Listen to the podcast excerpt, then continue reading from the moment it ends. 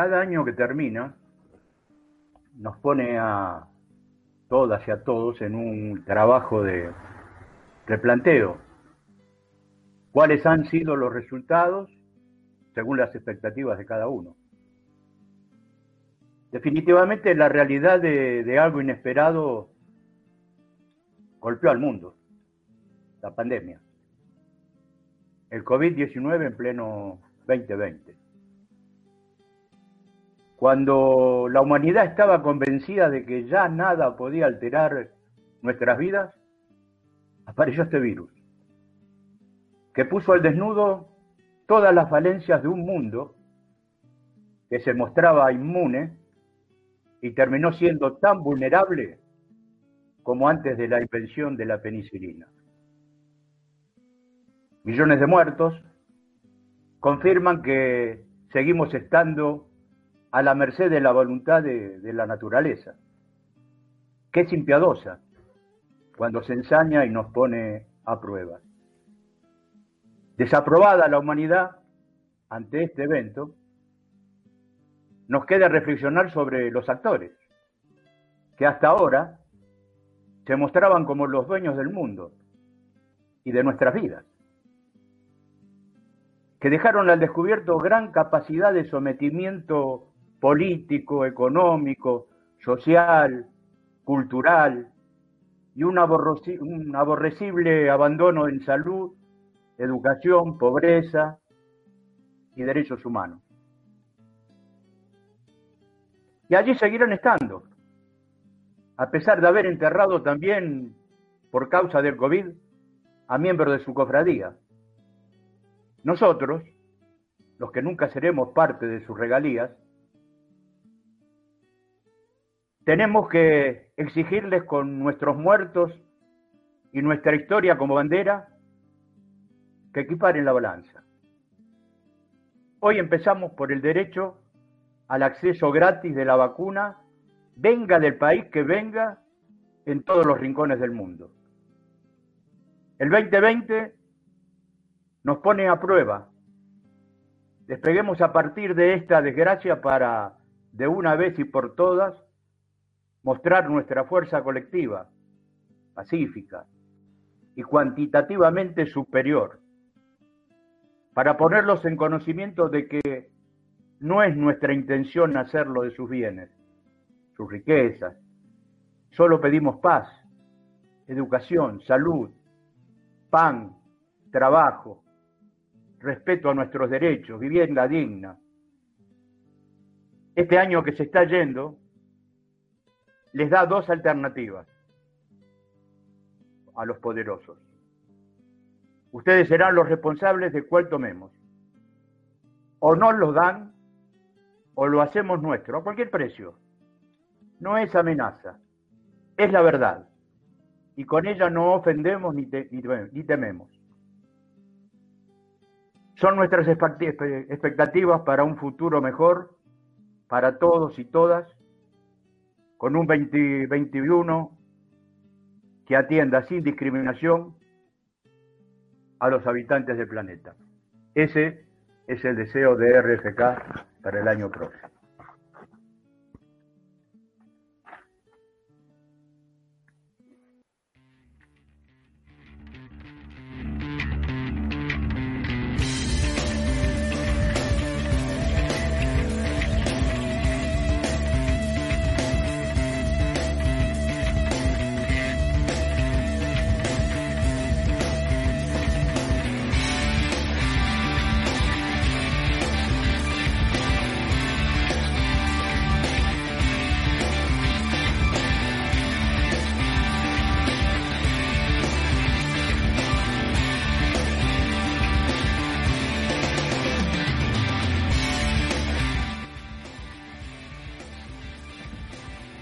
¿Cómo andan? ¿Cómo les va? Bienvenidos, bienvenidas, bienvenides a un día histórico en AFK.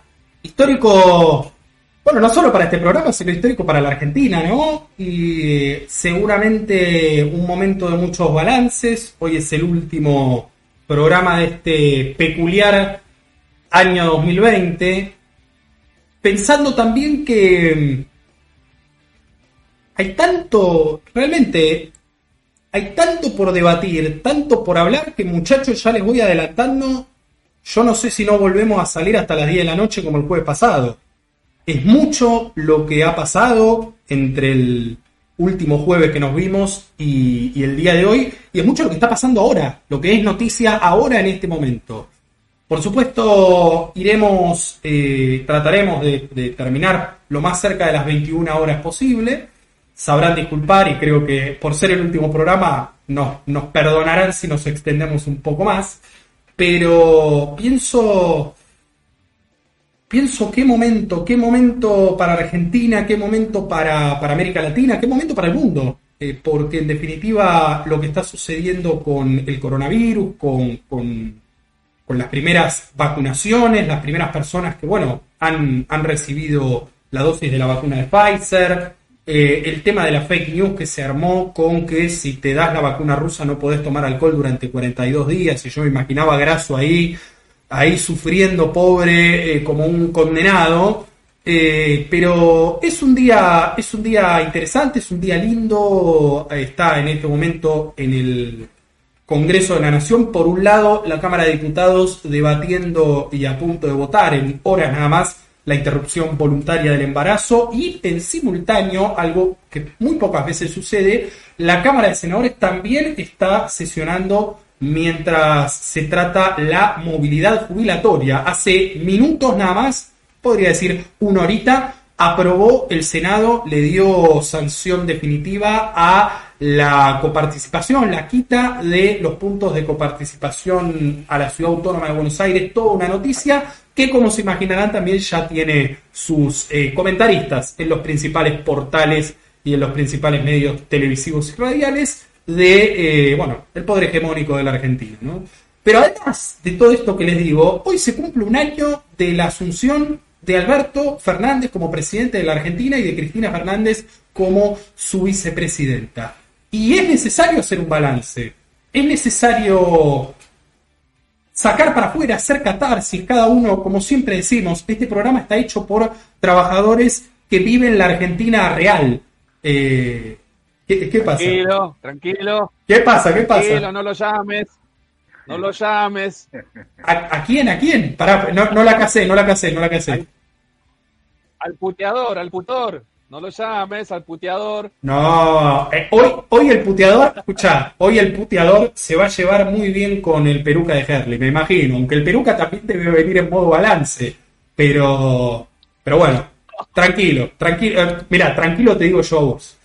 Eh, hay, hay, novedades en materia deportiva también. Vamos a tener un, verano muy atípico en el sentido de que el día 23 de diciembre se va a estar jugando todavía la Copa Libertadores eh, y el torneo va, va, el torneo local que se sorteó el lunes pasado eh, va a ser ininterrumpido. Se va a jugar incluso el día 3 de enero el Superclásico del fútbol argentino oficial. así que bueno, es un momento muy, muy, muy peculiar de la humanidad y aquí en Sudamérica eh, y en el sur, en el culo del mundo, como dirían algunos y algunas, eh, también es un momento muy peculiar para les argentines. 19-9 en la Argentina, no hago más eh, prólogo, no hago más presentación. Los presento a ustedes. Mi querido José Francisco Nazara desde Gerli, ¿cómo le va mi amigo? Hola compañeros, ¿cómo andan? Un gustazo estar este jueves de vuelta juntos y bueno, en el final de, del ciclo por este año, eh, tratando de también de hacer un balance ¿no? de todo aquello que, que pudimos lograr en forma individual y en forma colectiva. Y es importante que, que lo charlemos y que saquemos la mierda para afuera, porque realmente es un año que nos, nos puso contra la pared realmente y no de frente, ¿eh? de espalda con los calzoncillos bajos. Así que tenemos, tenemos que sacar toda esa porquería que nos está retorciendo las entrañas y, y ver, ver, ver, ver, ver, la salida. No digo que no la haya. Digo que si no saco lo que tengo adentro se me va a pudrir. Y yo, compañero, yo a las cosas las llamo por su nombre. Excelente. Así que bueno, que tengamos, que tengamos un buen programa. Claro que sí, claro que sí. Siempre, siempre con honestidad. Este programa, José querido, se caracteriza, como venimos diciendo en las últimas emisiones, por ser frontal, por, por no, no hablar con eufemismo, por ir eh, directo al hueso. Así que es lo que está esperando seguramente la audiencia del otro lado. Lo voy a presentar a él desde su estudio que le va a salir caro ahora el alquiler. eh, no sé cómo va a arreglar con el, con, con- con el propietario de ese estudio majestuoso entre diciembre y febrero, o entre diciembre y marzo, o hasta que podamos volver a, a hacer el programa. ¿Cómo anda Graso? Se me acabó el changüí. Se me acabó el changüí. La verdad que no sé. Ya vino un par de veces a golpear la puerta, me dijo, bueno, poniéndose estaba la gansa. Sí, sí, lo seguimos convenciendo al, del- al dueño del estudio para que me sigan dejando. ¿Cómo andan ustedes allá, en todos lados? Ahí, en- bueno, ustedes, Ger, Vital, La Costa y los que están escuchando también, eh, de, de- muchos puntos diferentes, común, ¿no? Estamos acá unidos a través de, este medio impactante. Yo me acuerdo de gente, porque cuando había un cumpleaños decía, che, invitamos a Pepito, sí, ¿quién, la- quién- quién le avisa? ¿Dónde estará? Vamos hasta la casa, ¿dónde era que vive? Y ahora es, entro, hago tic, tic, tic, tic, tic, tic, o el telefonito, tic, tic, tic, y ya estoy conectado. La verdad que es fantástico este medio. Aprovechamos para mandarle un saludo a todos. Tenemos deportes, el fútbol en verano que no sea verano, eso va a ser rarísimo. Claro que Eh, no sé cómo van a aguantar en la cancha los jugadores. La verdad que correr en verano va a ser muy, muy distinto a lo que es durante el año. Eh, pero bueno, tenemos una Copa Maradona y una, y una Copa que era, no sé, ¿cómo era? Referenciación, no sé, representación. Complementación. No le pusieron. Eso. Así que bueno, vamos a hablar un poquito de deporte. Escúchame, vos hablabas de las maravillas de, de la tecnología y de las videoconferencias, pero eso me imagino que no es ajeno a, a tus conspiraciones. También tendrás toda una teoría conspirativa sobre esto. Obviamente, esto no está hecho al azar. Según, de- se- según se dice, por ejemplo, Facebook, va a tener un control masivo. Yo no creo que, que- que todo esto sea hecho al azar, ¿no? Que la computadora la hayan hecho para que nosotros podamos disfrutar hoy de este momento. Es- es- Ah, seguro.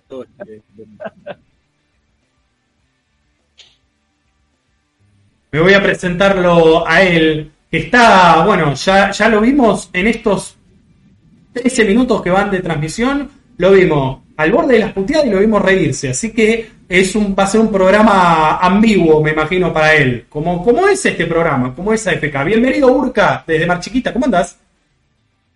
Muy bien, muchachos. Y sí, es verdad, tengo unos días intensos porque estoy con la bipolaridad muy sensible. El Uh. paso de la puteada a la sonrisa en cuestión de segundos. Pero no, no, vamos a decir la verdad. Este, las sonrisas son porque, como dice Leo, ¿no? el hecho de poder estar comunicado, el, poder, el hecho de poder estar compartiendo un momento en esta situación compleja que vive el, el- el mundo, el país, eh, es un aliciente, ¿no? Poder estar en este momento así. Por algunas cuestiones que ocurren en el país, por algunas cosas que uno empieza a hacer balance, y bueno, se enfada con eso y empieza a, rajar puteadas. Pero que tiene que ver con esto, ¿no? Con lo que venías marcando vos, que tiene que ver con la honestidad intelectual por el que intentamos este, volcar eh, todos los programas nosotros, ¿no? De que no ser este. A ver. Apoyar lo que sentimos y decir lo que sentimos. Y, nada más que eso. Por eso me parece que hoy va a ser un día intenso. De todo porque termina el año, termina el programa. Balances exageran un poco también los sentimientos. Así que me parece que va a ser un programa picante. Tal cual, tal cual. Es una buena, es una buena síntesis. Yo también había, había pensado, había imaginado en la previa ese, ese término, ese adjetivo. Veremos. Ya tenemos saludos del otro lado. Quiero, quiero también hacerles honor a ellos, a ellas, a ellas, las verdaderas, eh, ¿cómo podemos decir? La esencia de AFK, porque nosotros será una charla de café con buenas entrevistas en algún momento. Este año hicimos apenas cinco, muy buenas las cinco, pero estuvimos cortitos. Pero bueno, ¿cómo? Una charla. Sí. Una charla en un parripollo. O una charla en, en un par. ¿Será todo eso? podrá ser todo eso, pero si no hay gente del otro lado escuchando y comentando o mirando esto, no tiene, no tiene sentido. Está la querida Elena Calvin del otro lado, como siempre. Hola compañeros, que sea ley. Y bueno, vamos justamente ya que Elena así lo plantea y también lo teníamos estructurado de ese modo porque es lo que nos obliga a la realidad pongo la cortina de noticias y empezamos a hablar sobre lo que está pasando en la Argentina. Les doy una noticia ahora ya de hace un minuto 23 segundos. Empezó en la Fortaleza, en el Estadio Ciudad de Lanús, el partido entre el Club Atlético Lanús e Independiente por los cuartos de final de la Copa Sudamericana. El partido de ida, la semana que viene es la vuelta en el Libertadores de América. Así que eh, pasa de todo, pasa de todo en la Argentina. Cortina de noticias y venimos.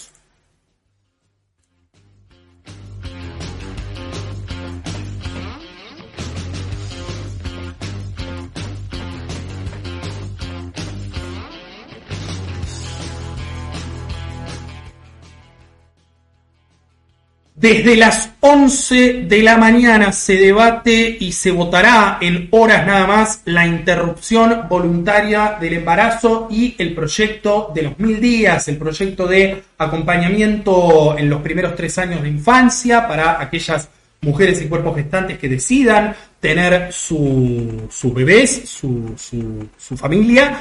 Y mm, la verdad que es impresionante ver cómo bueno, primero la marea verde otra vez, copando, copando las calles del Congreso. Está la avenida Callao, he visto imágenes hace, hace instantes. Es impactante, es impresionante. Algo muy similar a, lo que sucedió en el 2018, pero con la enorme diferencia de que en junio y agosto del 2018 hacía un frío de cagarse y hoy hace un muy eh, intenso calor, pero agradable. Vieron que no sé, por ahí es un preconcepto mío, ustedes después me dirán. Eh, el calor como que está bien, uno se ofusca, se le pega la ropa, todo lo que, todo lo que ya sabemos y padecemos. los que somos así como grasos transpiramos, eh, pero eh, como que acompaña los buenos, no sé, acompaña lindos momentos. Por ahí, no sé, el otro, del otro lado alguien dirá, bueno, pero yo, no sé, me casé en invierno eh, o pasé cosas lindas en invierno, sí, pero a, nivel popular, a nivel masivo, no sé, como que me gusta más que haga, que haga calor, me da como esa sensación, valga la redundancia, de, calidez. No sé cómo lo ven ustedes, de, de efervescencia. Dicho esa, esa, esa pavada que acabo de decir, vamos a lo, a lo esencial. Tengo el poroteo, para el que no sabe qué es el poroteo, es el cálculo que se está haciendo de cuántos diputados, diputadas, votarían a favor y cuántos diputados diputadas votarían en contra. Algunos ya, algunas han, han realizado sus alocuciones de cinco minutos como máximo, es un tiempo muy limitado el que tienen, y ya han adelantado su voto a favor o en contra, pero todavía hasta las 2 de la mañana vamos a tener un, un ratito largo y todavía faltan varios y varias expositores. Eh, por lo que acabo de ver, hay 132 legisladores, 132 diputados y diputadas de la Nación que estarían votando a favor de la interrupción voluntaria del embarazo, lo cual, independientemente de lo que pase con los indecisos, que todavía hay, hay varios, de los que se abstengan y hasta de los que voten en contra, con esos 132 votos el proyecto obtiene la media sanción y pasa al Senado. Así que de no haber grandes sorpresas a las 2 de la mañana se podrá festejar y podremos festejar todos los que están y las que están en la calle poniendo el cuerpo y los que estamos aquí guardando el distanciamiento social y el aislamiento social que la pandemia nos exige y la coyuntura nos exige. Podremos celebrar finalmente que la Argentina esté cada vez más cerca de ampliar sus derechos y de también, permítanme, esto lo digo muy recurrentemente, tal vez sea por la edad, pero de estar un poco más cerca del siglo XXI, ya no solo en el tiempo en el que nos encontramos, sino también en materia de legislación y en materia jurídica. Simplemente eso abro para el más experimentado de todos, el querido José Francisco Názara. ¿Cómo la ve? ¿Qué opina? Bueno, mira, yo tengo una decisión eh, que ya la, estuve masticando con el tiempo y entiendo que voy a opinar por mí, ¿no? Creo, creo que el aborto es una cuestión personal y creo que cada uno tendría que tener la libertad de hacerlo o no.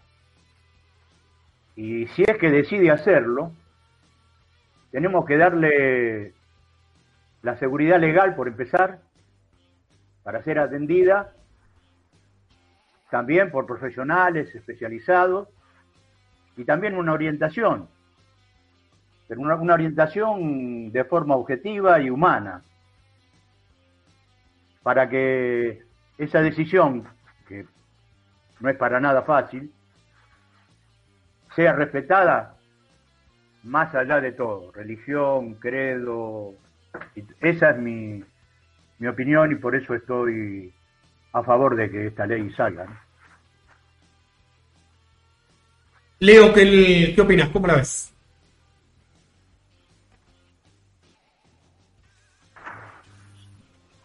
Bueno, la misma opinión que, tiene José. No, no, no sé si agregar mucho más.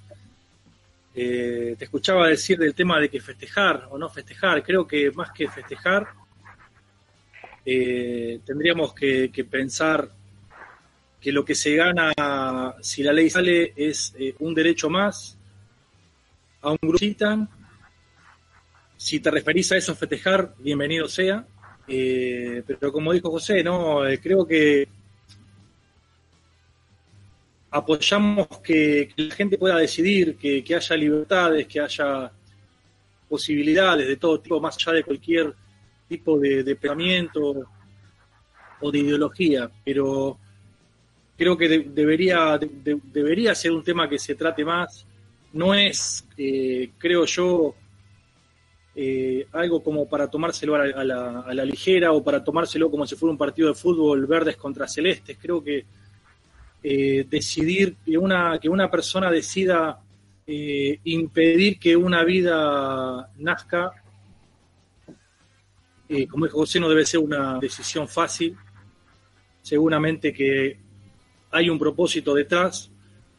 Y si no existiría un propósito, me daría mucha pena por esa persona que toma esa decisión. No creo que habría que ser un poco más responsable en cuanto a y cómo uno maneja, su vida, teniendo en cuenta esto, ¿no? Que lo que se está impidiendo justamente es una vida, y creo que si uno impide una vida, está automáticamente quitándole derechos a una persona que aunque todavía no está, en algún momento podría ser, ¿no? Yo escuchaba eh, a Ginés decir que, que éramos un fenómeno cuando estábamos allí en el vientre apenas empezando a gestarnos. Y bueno, nosotros somos fenómenos entonces que, que, nuestras madres decidieron en algún momento eh, permitir que, seamos los que somos hoy, ¿no? Y por eso digo, cuando una persona interrumpe el embarazo, está, creo yo, negándole la posibilidad eh, de vida a, un, a, una personita que se está gestando y le está sacando su derecho a, a decidir si quiere vivir o no. Clarísimo. Burka. Yo, sinceramente, estuve analizando mucho este tema porque tengo situaciones encontradas, pero me parece que las situaciones, uno se encuentra eh, eh, en contradicciones para llegar a profundizar y poder generar una opinión. Y me encontré con que hay una trampa en toda esta discusión. Porque la discusión no debería ser eh, aborto sí, aborto no porque por más que la ley no se promulgue, los abortos van a seguir existiendo. Entonces, me parece que ocasión han utilizado, digamos, esta herramienta para confundirnos. ¿Por qué? Porque yo creo que el aborto sucede igual. Querramos o no, se vote o no la ley, ya sea en situaciones realmente muy difíciles para los más humildes o en situaciones un poco más, este, eh, más favorables para aquellos que tienen eh, recursos para poder hacerse un aborto en una clínica privada, por ejemplo. Claro. Por eso me parece que la trampa de, esta, de, de esto que se ha hecho tiene que ver con eso, ¿no? Con que la discusión que se está dando es si los abortos que se realicen en este país van a ser seguros. Entonces ahí es donde yo encuentro la discusión que realmente tenemos que dar y que es la que se tiene que dar. Porque por más que la ley, por ejemplo, no se vote, los abortos van a seguir ocurriendo. Totalmente. Tengo que pensar es que si ocurren esos abortos, que ocurran de la mejor manera posible. Primero, informando a aquella, porque a ver, la que se realiza un aborto de forma clandestina, va a un lugar, no sabe qué, cómo la van a atender, no sabe lo que le va a pasar. Incluso nadie en ese lugar clandestino la puede llegar a, a, a, tratar de contenerla en esa situación difícil. Se trata de que si estamos a favor o no del aborto. Yo no estoy a favor del aborto. Yo no practicaría un aborto ni apoyaría a que mi compañera se practique un aborto. Obviamente no estoy de acuerdo con el aborto, pero sí estoy de acuerdo de que si se realiza un aborto, se haga de manera segura, responsable. Porque abortos ocurren, y el problema es que ocurren de formas clandestinas, donde corren peligro la vida de esas mujeres no son contenidas, donde le practican quién sabe con qué instrumental, que hemos, eh, los medios de comunicación han generado esa trampa, en donde nos ponemos a discutir si estamos a favor o en contra del aborto. Cuando la discusión no debería ser. Si practica un aborto en la Argentina, que sean las mejores condiciones sanitarias posibles, con la contención necesaria para esa mujer que lamentablemente se tiene que practicar aborto, ya sea por la decisión que, tome. Exactamente. Herramientas eh, dadas por el Estado para hacerlo de una forma eh, sanitaria eh, responsable. Por eso me parece que es importante que esta ley se promulgue de claridad en tanta oscuridad, porque me parece que lo que más hay en esto es oscuridad. ¿Por qué? porque nos hacen trampa, la discusión más importante. Absolutamente, bueno, un poco esa es mi opinión. Eh, esto que, marca Sergio y que recupera Sergio sobre el final. Eh, y por eso yo hablo y utilizo la palabra celebración. Está claro que, que interrumpir el embarazo no es una, una cosa feliz y algo que, a la mujer... sí, dale. Voy a agregar una cosa para que claro esta situación. Dale. Yo, durante, cuando tenía 18 años, y creo que ni mi madre lo sabe, ni mi familia, eh, una compañera del secundario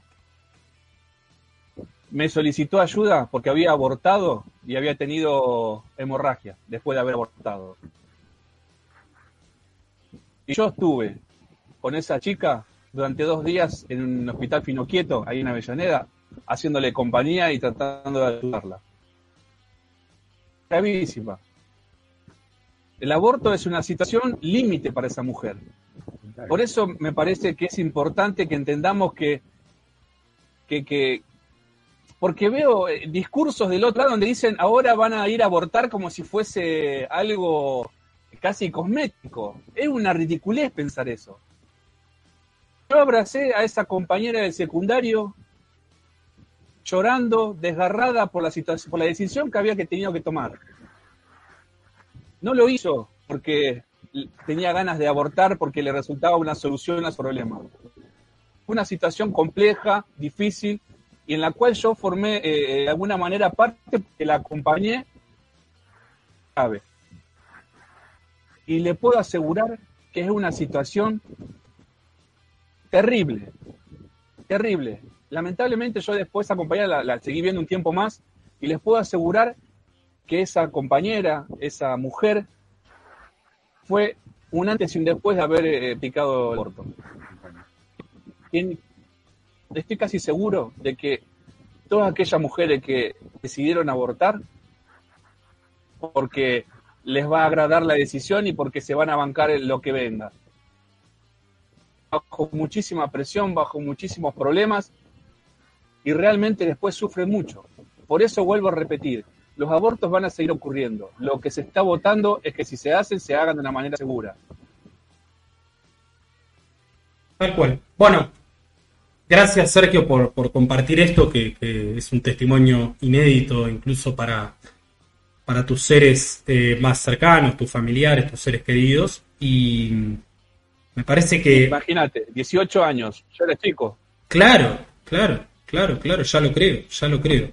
Eh, y habla, bueno, muy bien de vos que, hayas eh, decidido también eh, acompañar a, esta, a esta joven, a esta chica que, bueno, tuvo que, encontrarse ante esta, ante esta situación tan dolorosa. Por eso, a ver, ya saldado, saldado el tema de que esto sea una moda o algo que, quieren hacer las mujeres porque para divertirse y para pasarla bien y tantas otras ridiculeces, ya no solo que se dicen en los medios de comunicación, sino que se están escuchando ahora en la propia Cámara de Diputados de la Nación, que dicen que es honorable, pero muchas veces eh, dista un poco de serlo. Eh, pero quería agregar simplemente esto, eh, para que quede completamente claro por si hay algún desprevenido o desprevenida del otro lado. La discusión no es si vamos a abortar o si no vamos a abortar, o si se va a legalizar el aborto o si no se va a legalizar el aborto. Eh, la discusión es eh, qué condiciones van a tener esas mujeres que, como contaba Sergio eh, en su juventud, tengan que tomar, insisto, la dificultosa, penosa, dolorosa decisión de interrumpir sus embarazos. Y en el caso de que se logre, yo creo que hay que celebrarlo, porque cada vez que, se amplían derechos y más en este contexto de la Argentina, habiendo atravesado cuatro años en donde los derechos fue algo que nos arrebataron sistemáticamente, eh, me parece que es, es amerita, amerita, por supuesto con todos los cuidados del caso, yo creo que eh, hay gente muy responsable en la organización, por ejemplo, de lo que está sucediendo en, la avenida Callao y el lado eh, en el que está la marea verde, eh, porque también, bueno, es una situación excepcional también en ese, en ese contexto. Hay gente que se oponía a, que esto se trate ahora, en estas circunstancias, por qué hacerlo si las prioridades son otras. Y a mí me parece que si lo que estamos debatiendo eh, facilita, y lo que se está votando hoy facilita que dejen de morir mujeres por abortos clandestinos eh, o cuerpos gestantes por abortos clandestinos, eh, a partir del día de, su votación, después va a tener que ir al Senado, por supuesto, va a tener que reglamentarse. Si eso ocurre, bueno, que sea cuanto antes. Acá no es, es como el, ¿Se acuerdan cuando hablábamos de la ya vamos a hablar también de ese tema nuevamente, de la, democratización de la justicia, pero bueno, la, reforma judicial, que algunos decían no es el momento, estamos en el pico de casos. Bueno, a la justicia, al Poder Judicial, hay que reformarlo cuanto antes, porque si hay algo, y lo dijo Cristina en su carta a la vicepresidenta el día de ayer, eh, de lo que tenemos que estar cada vez más conscientes, es que todos los órdenes de nuestra vida, en todos los órdenes de, esta, de, nuestra vida y más cuando se trata de adquirir derechos para las mayorías o conquistar derechos para las mayorías, si a la minoría, si al poder real de la Argentina no le gusta, tiene en la Corte Suprema de Justicia su brazo armado para impedirlo. Y que se entienda, su brazo armado judicialmente, con todos los vericuetos y las artimañas y las manganetas que conocemos, eh, de gente que ya no tiene ningún, ningún ningún reparo en mostrarse deshonesta, corporativa, eh, oscura. Eh, entonces, me parece que ahí, ahí es donde tenemos que, ir. Eh, y, los cambios tienen que darse cuanto antes. Los cambios tienen que dar, no hay, no hay un momento más. Esto no es un partido de fútbol. No hay oportunismo. Hay decisión política y hay una necesidad, pero inconmensurable, de, terminar con estos flagelos de la Argentina. Y después seguir con tantos otros, ¿no? Porque claramente ni con el Poder Judicial ni con la interrupción voluntaria del embarazo se terminan los problemas de la Argentina, ni mucho menos. Leo, me querías decir algo, perdón. Sí, eh, que está bueno que, digamos esto, ¿no? Por ejemplo, el tema del aborto, que bueno, que no ninguno está de acuerdo con que sea eh, algo, algo normal, que nosotros tomemos el aborto como que fuera un juego. Creo que es muy, es muy importante hablar de este, de este tema puntual, porque como decía Sergio, los medios de comunicación, y como yo decía la semana pasada, si mal no, recuerdo, están aprovechando este juego moral de una vereda y de otra y, darle, darle posibilidades electorales a personas que son nefastas ¿no? con estos temas. Y creo que lo mismo pasa con la justicia. Estamos hablando de que el kirchnerismo quiere reformar la justicia porque quiere, quiere poder eh, vivir eh, su vida impune, injusta. Eh, entonces nos, ponen de un lado del otro. Si reformamos la justicia es para que haya injusticia, no para que haya más justicia. Y creo que esos temas hay que tocarlos, ¿no? que nosotros también estamos en contra de la injusticia, estamos en, estamos en contra de la corrupción política, estamos en contra de todos los males que hay en esta Argentina. Y todo lo que sea reforma para mejorar o darle una, una buena calidad de vida al ciudadano, un país, eh, como decía Rodrigo, más, más maduro, más adulto, más, más parecido a esos del primer mundo que siempre anhelamos, eh, o son ejemplos ¿no? televisivos para nosotros, eh, creo que es, lo, es lo que necesitamos, tratar de, de sacar del medio a, a justamente a los medios que están tratando de hacer de esto, como decía Rodrigo, un partido de fútbol un Boca River para que estemos de un lado o del otro y posibilidades electorales a personas que realmente son eh, un desastre, que no tienen una idea clara, que van en busca de intereses y nada más. Clarísimo, Leo, clarísimo. Leo un par de comentarios y ya, si quieren, pasamos al tema siguiente, porque si no, ya les adelanto, termina a las 10 de la noche de vuelta FK. Eh, Elena dice, quien no esté de acuerdo que no aborte, la ley no obliga a nadie, no es aborto sí o aborto no, es si es legal o clandestino. Bueno, un poco en sintonía con, lo que marcaba Sergio primero y con lo que fuimos, con lo que fuimos también ahí agregando nosotros. Apareció Andy. ¿Se acuerdan que la semana pasada me preocupé y lo dije y lo manifesté? Porque Andy Mercado, desde, desde el partido San Bernardo, la costa, no nos, no nos había escuchado la semana pasada. Bueno, escuchen, está la explicación. Hola chicos, buen día para todos. Volví, estuvo un poco desaparecida. ¿Cómo andan? El internet estos días me anda mal, se me tilda mucho, los extrañé a todos. Así no se me ponen celosos. Bueno, Andy, eh, gracias, gracias por estar, gracias. Eh, la verdad sí, eh, ¿te acordás? Bueno, ¿se acuerdan? Que habíamos hablado de los problemas con la internet de, de, de Graso en su momento. que, le dificultó estar presente en condiciones óptimas muchas veces. También acá en, la casa central eh, hubo problemas la primera vez, ¿se acuerdan? Esa primera transmisión del 19 de junio eh, bochornosa, que no, no, no, no pudo salir al aire. Eh, hay, hay, que hacer algo. Bueno, y eso ya me da el, puntapié perfecto, Andy, para pasar al tema siguiente. Sí, sí, Burka. Sí, Burka, sí.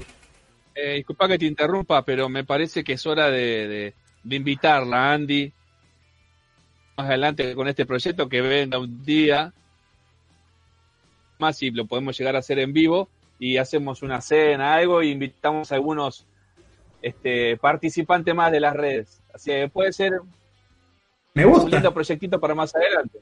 claro, bueno, cuando, cuando las condiciones sanitarias lo permitan, podemos hacer un, un meet and greet con AFK. Eh, el problema, el, problema el problema ahí es que yo no sé si Andy viene seguido para, para, para acá, para provincia o para, o para. Bueno, en provincia ya está porque está en la costa, pero me refiero a conurbano o a capital. Tendríamos que buscar ahí el punto para hacerlo o hacer una cena virtual. Vamos nosotros. O, bueno, vamos nosotros. Ah, vos, vamos nosotros. Vos te haces el vivo porque estás cerca. Eh, este se hace el vivo porque está cerca.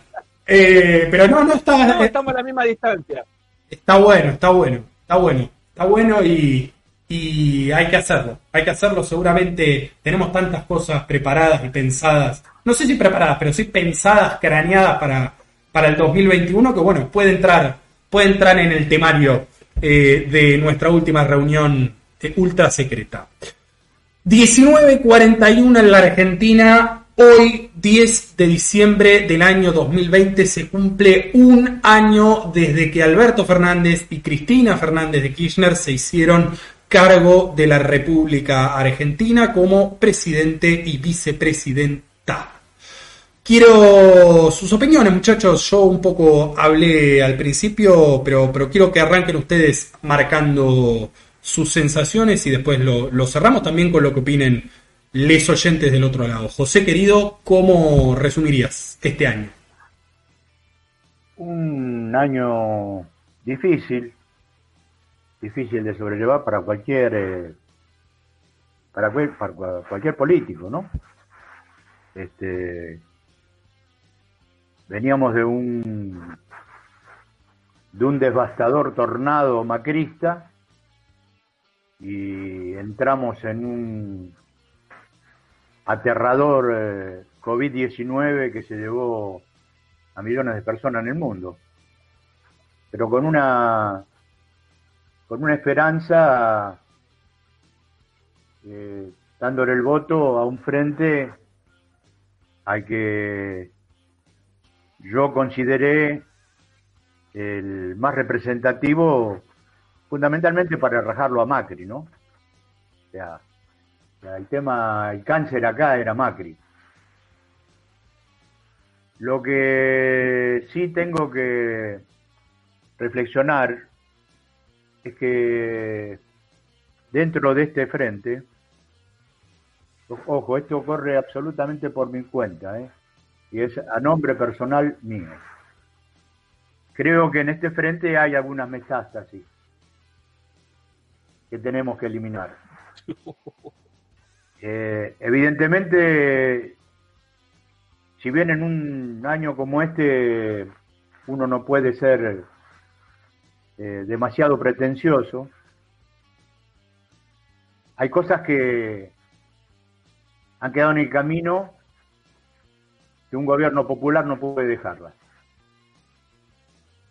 Y por ese lado, particularmente a mí, me sentí defra- defraudado en unos cuantos, en unas cuantas decisiones de gobierno hicieron retroceder derechos. Este, y yo lo voté con otra intención. Eso no quiere decir que quiero que se vaya Alberto ni nada por el estilo. Yo lo que quiero es que un gobierno popular apunte siempre el objetivo hacia lo popular. No mezclemos las cosas, no nos mareemos. Y si hay alguien al que tenemos que hacerlo bajar del tren, eh, porque embocó la sortija justo y subió, bueno, una patada en el orto y afuera de la calecita. Yo sigo, sigo teniendo, sigo teniendo esperanza de que esto se revierta. La carta de Cristina cre- creo que fue, a ver muchachos, si después de la carta de, de- la eh, de la vicepresidenta, donde te señala claramente el mal funcionamiento de, de la justicia en general y fundamentalmente de, de la Corte Suprema, donde tenés personas que se toman atribuciones como para dejar que otras personas se las persiga, le inventen causas y pongan presos a compatriotas. Si el presidente querido no toma nota y acciona con la fuerza necesaria, perdónenme chicos, ¿eh? pero estamos fritos. Leo,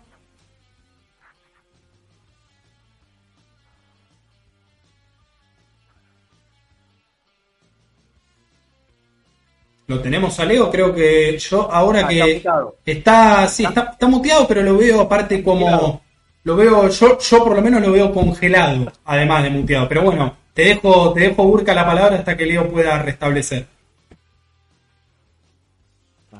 Mira, yo estoy eh, bastante en sintonía con José. Es más, vamos a contar, yo anoche en el grupo del programa estuve mandando unos mensajitos un poquitito subiditos de tono, picantes. El chat secreto. Usted medio enojado, molesto por algunas cuestiones. Pero que de alguna manera, después cuando vos me enviaste el tweet que mandó Alberto hoy, que parecía que contestaba a mí de mis reproches que yo hacía anoche en el grupo nuestro, tibio,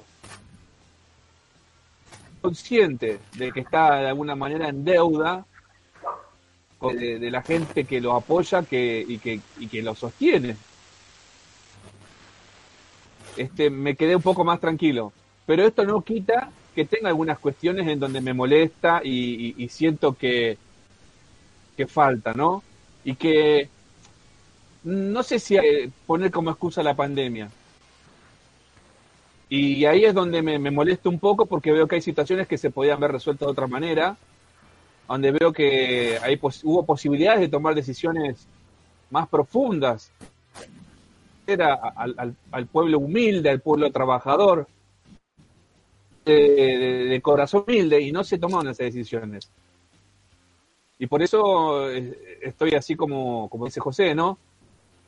En algunos momentos, pero esto no me lleva a no apoyar a este gobierno, ¿eh? que no quede en duda de que, ¿no? que el anterior. Pero también nobleza obliga descendiente con todo lo que se hace y se decide y se deja de hacer con este gobierno. Me parece que hay que separar la paja del trigo y ser claro, ¿no? Y en ese sentido yo quiero ser claro. Porque, por ejemplo, para dar un ejemplo de lo que estoy diciendo, tiene que ver con Vicentín, que era una gran oportunidad, no del gobierno, sino del país, Vicentín para poder entrar en un mercado y regular de alguna forma el precio de los alimentos. Por ejemplo, sería de alguna manera acercarle dólares genuinos al gobierno para afrontar deudas, para afrontar del país.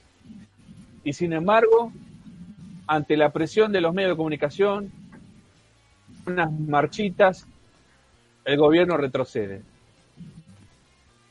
Otro, otra cosa más, para marcarlo. Los puntos que le sacaron al campo con respecto a las alícuotas que tienen que pagar por la exportación de, de soja. Que le sacan. Eso también. Allá que pueda llegar a tener una explicación pensando en futuro o pensando en urgencia de ese momento. ¿Por qué? Porque sabemos que estos tipos son oportunistas. Sabemos que estos tipos son unos soretos, que lo único que van a seguir haciendo es especular y presionar, adquirir más y más ganancias. Por eso esa decisión para mí no fue correcta. Otra más. En el país, supuestamente, de la vaca, de la carne vacuna, tengamos que tener un carne para todos, porque no alcanza la plata para comprar un kilo de carne, quiere decir que estamos en graves problemas, viejo.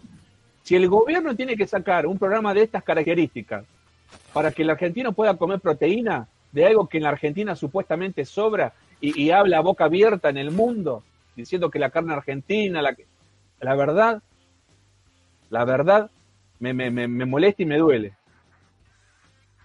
Porque quiere decir que llegamos a un punto límite, en donde el gobierno tiene que arreglar con algún frigorífico para que baje los precios a costa de, de- plata o de recursos que el Estado le tiene que dar a, a ese frigorífico. Cuando no debería ser así. Cuando el gobierno tiene la potestad y el apoyo de todo el pueblo para regular ese mercado y obligarlos a que le vendan a un precio justo y razonable a cada uno de los argentinos que habitamos de tierra. Por eso estoy molesto. presidente, y ahora le estoy hablando a Alberto, sí, a vos te estoy hablando, bigote, a vos. Parece Lilita. No, Alberto. Alberto. Puro. Mirá para adelante y hacelo, viejo. Que nosotros, el pueblo trabajador, el pueblo peronista, el pueblo de corazón humilde te va a apoyar y te va a aguantar. A los medios de comunicación a las marritas. Así que juntá valentía, Alberto, y metele, viejo, que acá estamos nosotros para aguantar, para luchar. Que nos caguen a palo en la plaza cuando vamos a reclamar nuestros derechos. Luchando y derramar sangre por aguantar, lo vamos a hacer. Nuestro presidente, nuestro dirigente, nuestro conductor o conductora, pueblo hacia un futuro mejor. Así que Alberto, no tengas miedo, tranquilo.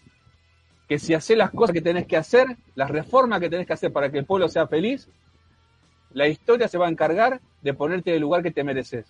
Y nosotros, el pueblo, vamos a luchar para que eso sea así. Así que, Alberto, ponete las pilas, con todo. Acá estamos nosotros para hacerte el aguante. Se lo dije, al bigotón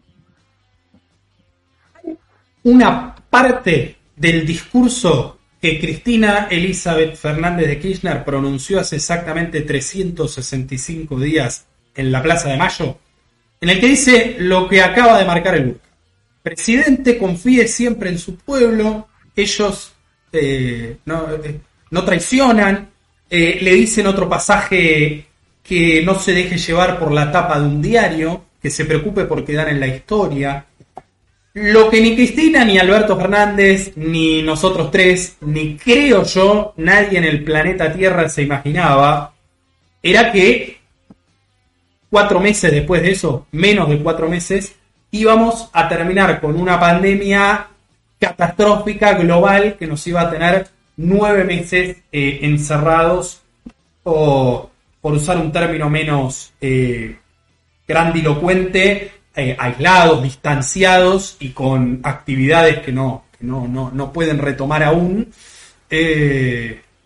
Partiendo de esa base, primero, del discurso de Cristina y de Alberto el 10 de diciembre y de lo que pasó meses más tarde, uno, creo yo, con esa honestidad intelectual de la que hablamos y con, con, con, todo lo que representa este programa y ha hecho a lo largo de sus siete años de vida, eh, debe, debe darle todavía créditos al gobierno, porque más allá de que es cierto y comparto todo lo que, lo que Sergio numeró, el tema Vicentín, a ver, lo dijimos acá, ¿no? a lo largo de los 25 programas que hicimos en esta modalidad, fuimos marcando eh, en su momento y sin dejarnos llevar por lo que decía Clarín o lo que decía C5N, digamos, por, por por formación propia y por, por, por, vivir esta Argentina y por vivir todos los días como un trabajador o trabajadora más, eh, sabemos lo que se siente. Entonces, el hecho de que el Estado haya resignado la posibilidad de, ser el accionista mayoritario en el mercado de granos y fijar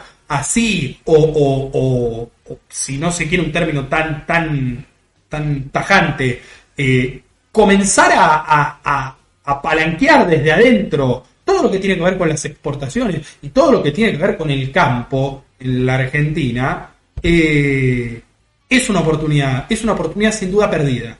Eh, y que, por un lado, está la falta de, decisión y de.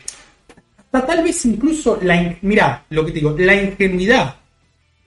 Porque había gente que estuvo en esa negociación que yo no sé si tenía, si yo, a ver, no sé si tenía que estar. No, no quiero dejar mal para yo no voy a hablar de funcionarios que no funcionan, pero hay gente que no, no tenía mucha experiencia en la parte del agro, que estaba, digo, en esa negociación, que no tenía mucha experiencia en lo que era obvio que iba a pasar y era otra de las cosas que marcó Cristina Fernández de Kirchner, que era la intromisión de la justicia, en este caso el juez eh, Lorenzini, el juez de Reconquista, eh, fallando y actuando en todo momento a favor del, directorio nefasto de, esta familia de oligarcas y agrogarcas.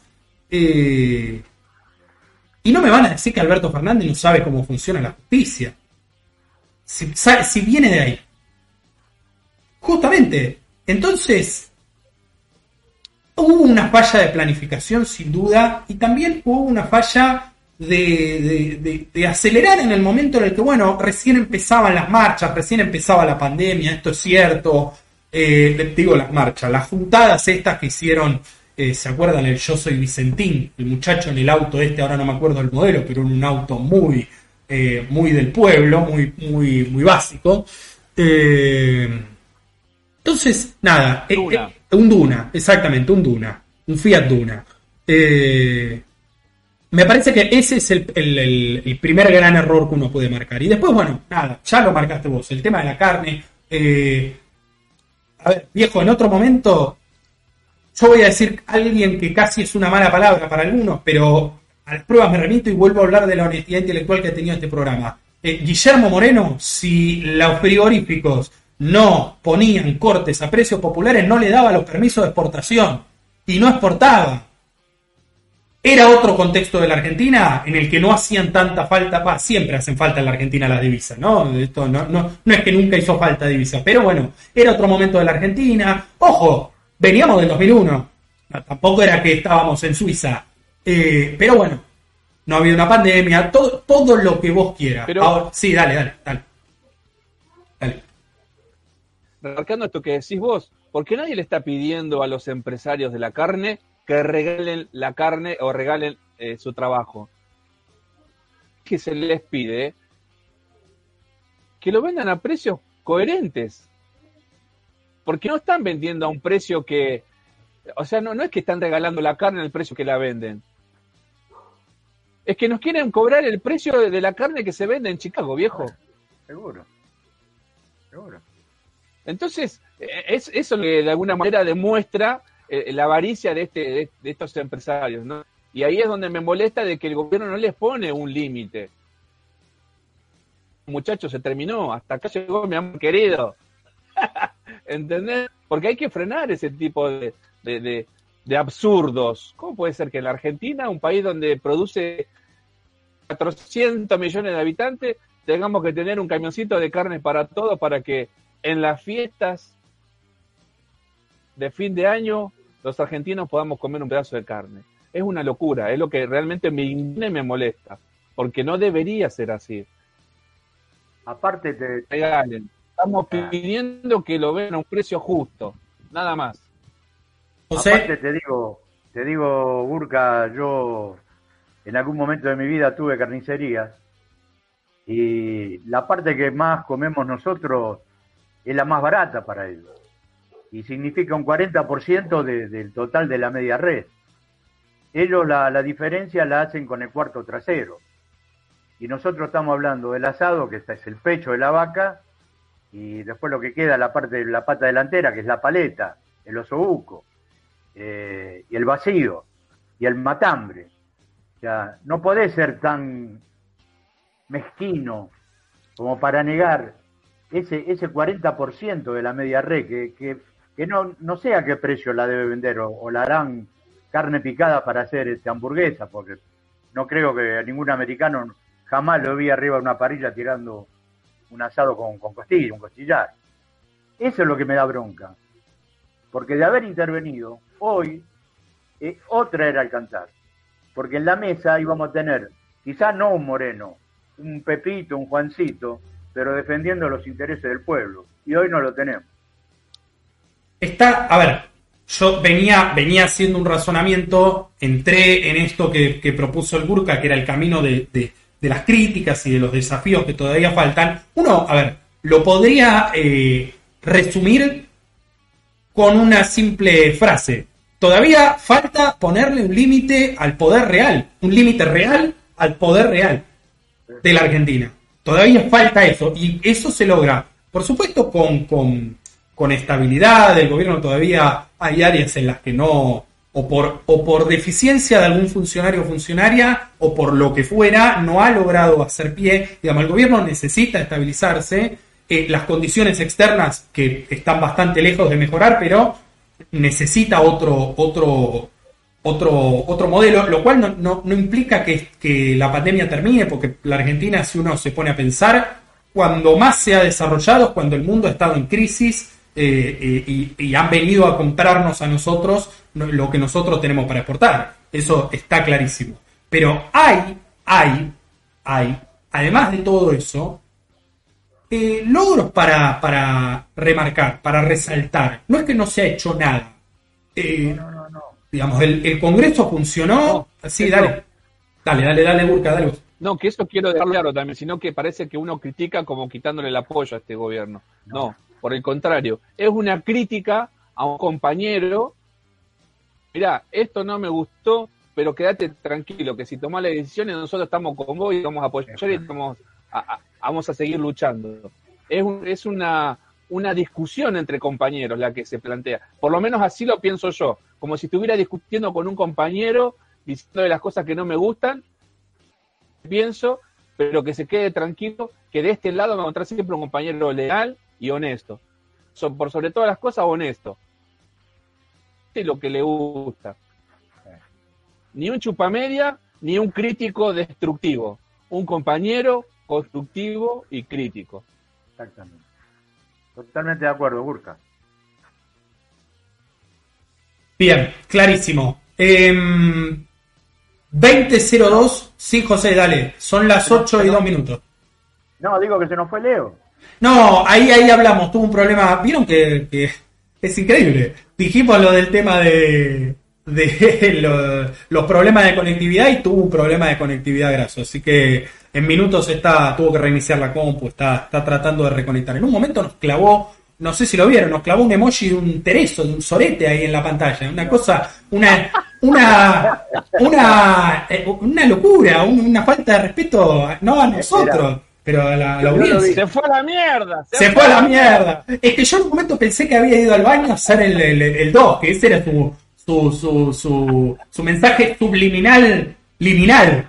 Eh, pero bueno, 23 en la Argentina, acaba de terminar el primer tiempo de Independiente Lanús, 0 a 0 en, en la Fortaleza, en un rato juega River también. Se sigue eh, debatiendo, siguen las exposiciones en la Cámara de Diputados y en la Cámara de Senadores. Tengo un mensaje ahí en el chat de Facebook en directo del querido a quien le mando no solo un abrazo como cada jueves, sino también una enorme felicitación en su día, en el día de les trabajadores sociales, a él y por supuesto a la querida Tanita, trabajadores sociales enormemente comprometidos y comprometidas con, con, con la Argentina, eh, que hasta incluso, bueno, veía hoy que, que, Tanita compartía una imagen con un, un cartel, que creo que es cuando se, se recibió hace poquito, en el que decía, bueno, ser trabajador social y no, no luchar y no, no, poner los pies sobre el barrio, es una, el, sobre el barro y sobre el barrio también, es una contradicción.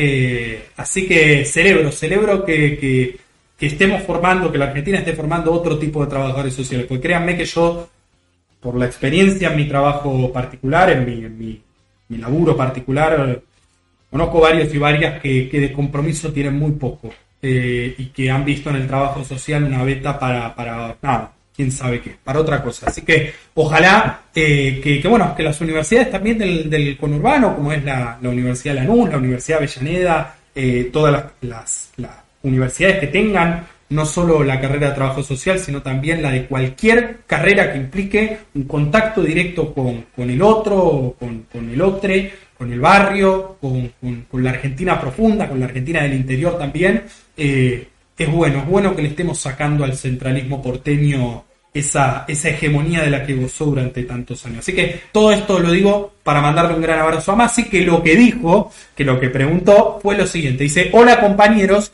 que sea ley, ¿qué está pasando en el Senado? ¿Están al tanto? Bueno, hace un rato dijimos que la Cámara de Senadores estaba debatiendo en paralelo en diputados se está tratando la interrupción voluntaria del embarazo y en senadores hace un ratito nada más se acaba de aprobar la ley de, de, quita, mejor dicho, de coparticipación a la ciudad autónoma de Buenos Aires. se revé la cifra, para el que no estaba al tanto, lo comentamos igual la semana pasada, se revé la cifra que el gobierno nacional destina en materia de coparticipación federal para dar cumplimiento a esta, esta ley histórica de la Argentina eh, a la Ciudad Autónoma de Buenos Aires con el motivo de eh, la policía, el traslado de la policía. Macri en el año 2016 le había destinado un, el porcentaje que correspondía, porque por supuesto hay que transferir la fuerza junto con los fondos para mantener esa fuerza, pero también le hizo un regalito, ¿no? Mauricio a, a su socio político, que no, no sé si ahora, no sé qué va, no sé qué va a ser en el 2021 de Macri de la Reta. Eh, pero bueno, eso ya finalmente se aprobó, irá a la Corte la Reta probablemente y seguramente, y ahora lo que se está debatiendo, todavía no se llegó a la instancia de la votación, es la nueva fórmula jubilatoria, la nueva ley de movilidad jubilatoria que se plantea, se propone volver a eh, la fórmula de cálculo del año 2008, la que cranearon en su momento Amado Udú y Cristina Fernández de Kirchner, por supuesto también eh, Néstor Carlos Kirchner. Eh, eso en, en contestación a, a Masi, se sigue debatiendo en diputados mientras tanto el aborto. A las 2 de la mañana, dijo Sergio Massa, estaría la votación. Y atención porque no termina la sesión ahí, sino que siguen debatiendo la ley de los mil días. Recuerden, y esto me parece que es algo que nos faltó un poco en el análisis que hacíamos del primer tópico, y tiene que ver con, a ver, es estratégico que el gobierno plantee enviar la interrupción voluntaria del embarazo, pero que también, a ver, a las mujeres, a los cuerpos gestantes que decidan tener eh, sus bebés y que decidan continuar y finalizar con sus embarazos, eh, también el Estado las reconozca, las acompañe, eh, digamos, más allá de la asignación universal por embarazo y la asignación universal por hijo, acá hay, hay una profundización de esas políticas públicas y de esos derechos para las mujeres y para esas personas hasta los tres años de vida. Eh, así que me parece muy, muy, ya lo hemos dicho en varios programas, pero lo recuerdo porque el público siempre se renueva, como dijo la querida, la querida Mirta. A ver con qué seguimos. Ya hablamos del primer aniversario del Frente de Todos, bueno, hablamos del aborto, hablamos, bueno, la noticia también, miren, yo decía que es un día de muchas noticias. Vacuna rusa, tenemos el contrato. Atención, lo habíamos adelantado la semana pasada, habíamos dicho que se firmaba el viernes pasado, pero se demoró unos días más, se firmó esta semana. Tenemos el contrato con Rusia, con la Federación Rusa, para la producción y la, compra de la vacuna, de las dosis de la vacuna Sputnik B, la vacuna rusa, que, vuelvo a reiterar lo que dije al principio, no hace falta que estés 42 días sin tomar alcohol. Eso fue una fake news, lo cual nos vuelve a llamar a todos y todas a la reflexión, a que no divulguemos cualquier cosa, chequeemos lo que leemos, leamos las notas completas y no solo leamos los titulares, algo esencial, pero que muchas veces eh, no lo es. Eh, digo, casi al, casi al... Sí, ¿viste? Sí, sí, tal cual, tal cual. Eh, pero bueno, eh, tal como adelantamos la semana pasada, doy la información y ya les paso la palabra, muchachos. 300, eh, se van a comprar 600.000 dosis ahora en diciembre, ahora ya va a llegar el cargamento en estos días. Se va a empezar a vacunar a las 300.000 personas que Alberto Fernández adelantó hace unos días. Y ojo con esto, porque se entregan las dosis para las 5 millones en enero. Se entregan las dosis para las 5 millones en febrero. Y recuerden que Alberto Fernández lo que había dicho es que en marzo iban a llegar las de Pfizer, las de los otros contratos que la Argentina negoció con otros laboratorios.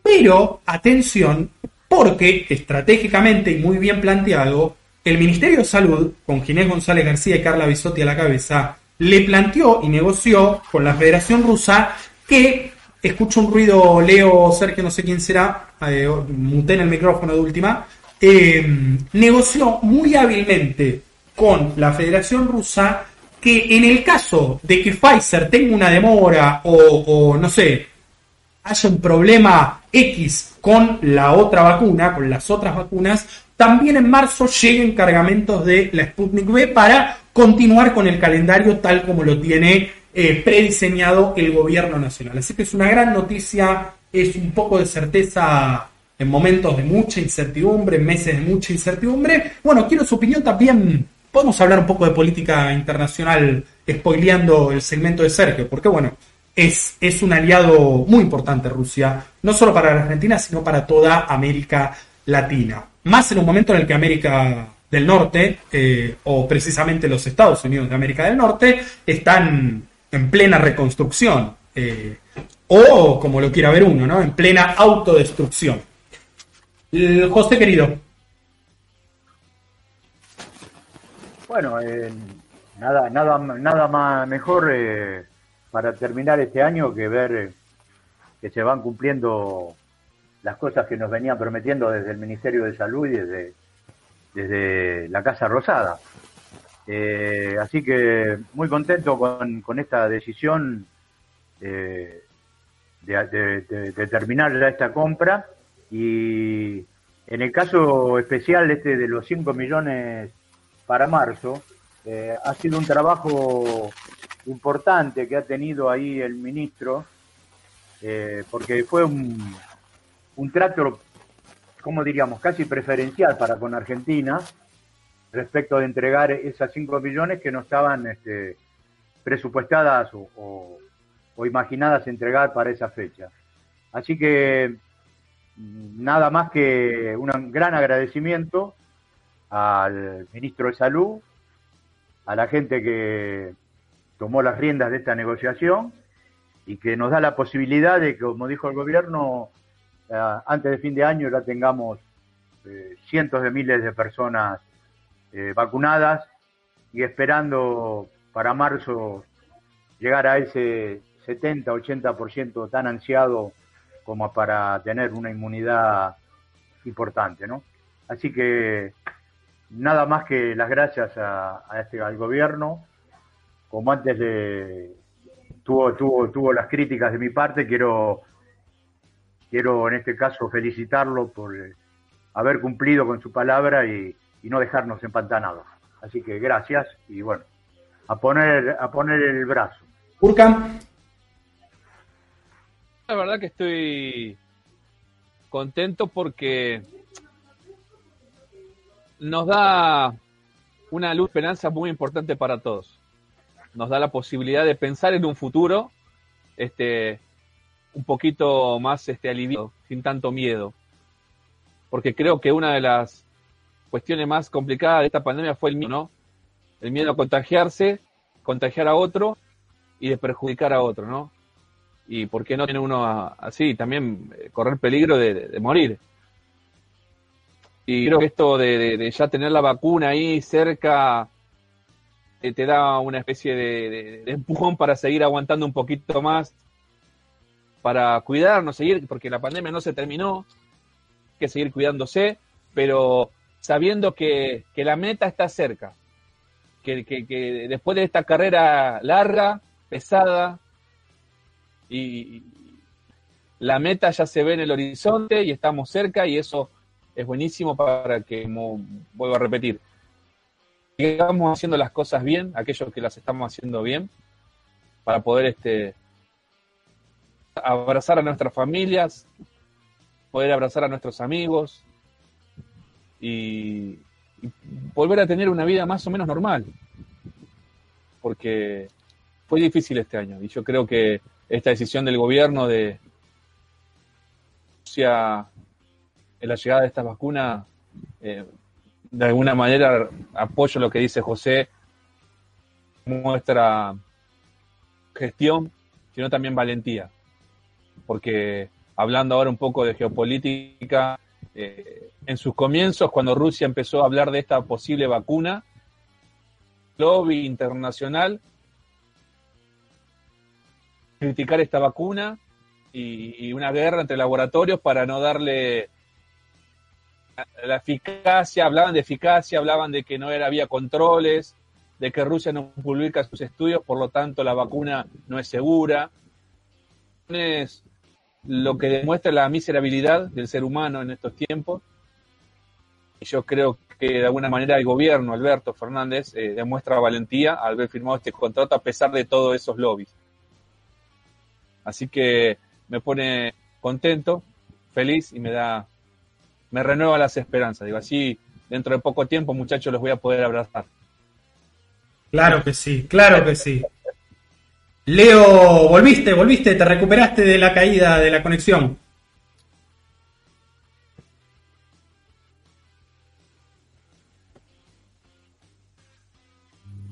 ¿Escúchame? Sí, perfecto. Que andaba medio, medio mal el asunto. No sé qué pasó, se cayó la señal, después la computadora empezó a, tildarse, no sé qué, cuál es el, drama, pero la reinicié y ahora viene bastante bien. Pero la tuve que conectar en Wi-Fi porque por cable no, no, no iba. Es rarísimo. Las conspiraciones, eh, Me perdí un montón de... me perdí un montón de, de, de, programa, casi 20 minutos, no sé cuánto me perdí. No pasa nada. No sé ni por dónde va, no sé de qué están hablando. De la vacuna rusa, se, hoy se anunció, como decíamos hace un ratito, el gobierno anunció la compra, finalmente la firma del contrato con, la Federación Rusa para adquirir las dosis necesarias de, la Sputnik B, de la vacuna rusa, y es una buena noticia, me parece, no, no sé cómo lo verás vos, por lo menos José y, y Sergio así lo marcaron. Buenas funciones, ya sea la rusa, la, la americana, la, la yankee, la, la, que fuera, la, británica, eh, que, la, que, en, tan poco tiempo hayan conseguido una, una, una vacuna y, y, tenemos tan poca información que la verdad es que uno está eh, ahí raro, ¿no? Diciendo, che, me, me, me pongo, no me pongo. Pero la realidad es que, como decía Sergio, recién escuchaba el tema de cómo esta escalada por ver quién se queda con el, con el mercado de las vacunas, ya una guerra entre, entre países y ponen ideologías de por medio, ¿no? Que la rusa, que el comunismo, que, que esto, que el otro, que los chinos. Eso desinforma más y, a la gente le provoca más dudas todavía.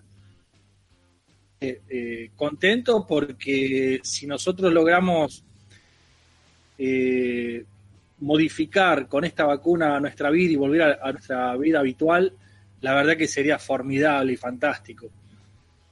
Eh, no se olviden muchachos que yo hace varios meses que no trabajo, gracias a la familia eh, que me está bancando en estos momentos. Después del último IFE, la verdad es que se nos complicó un poquito.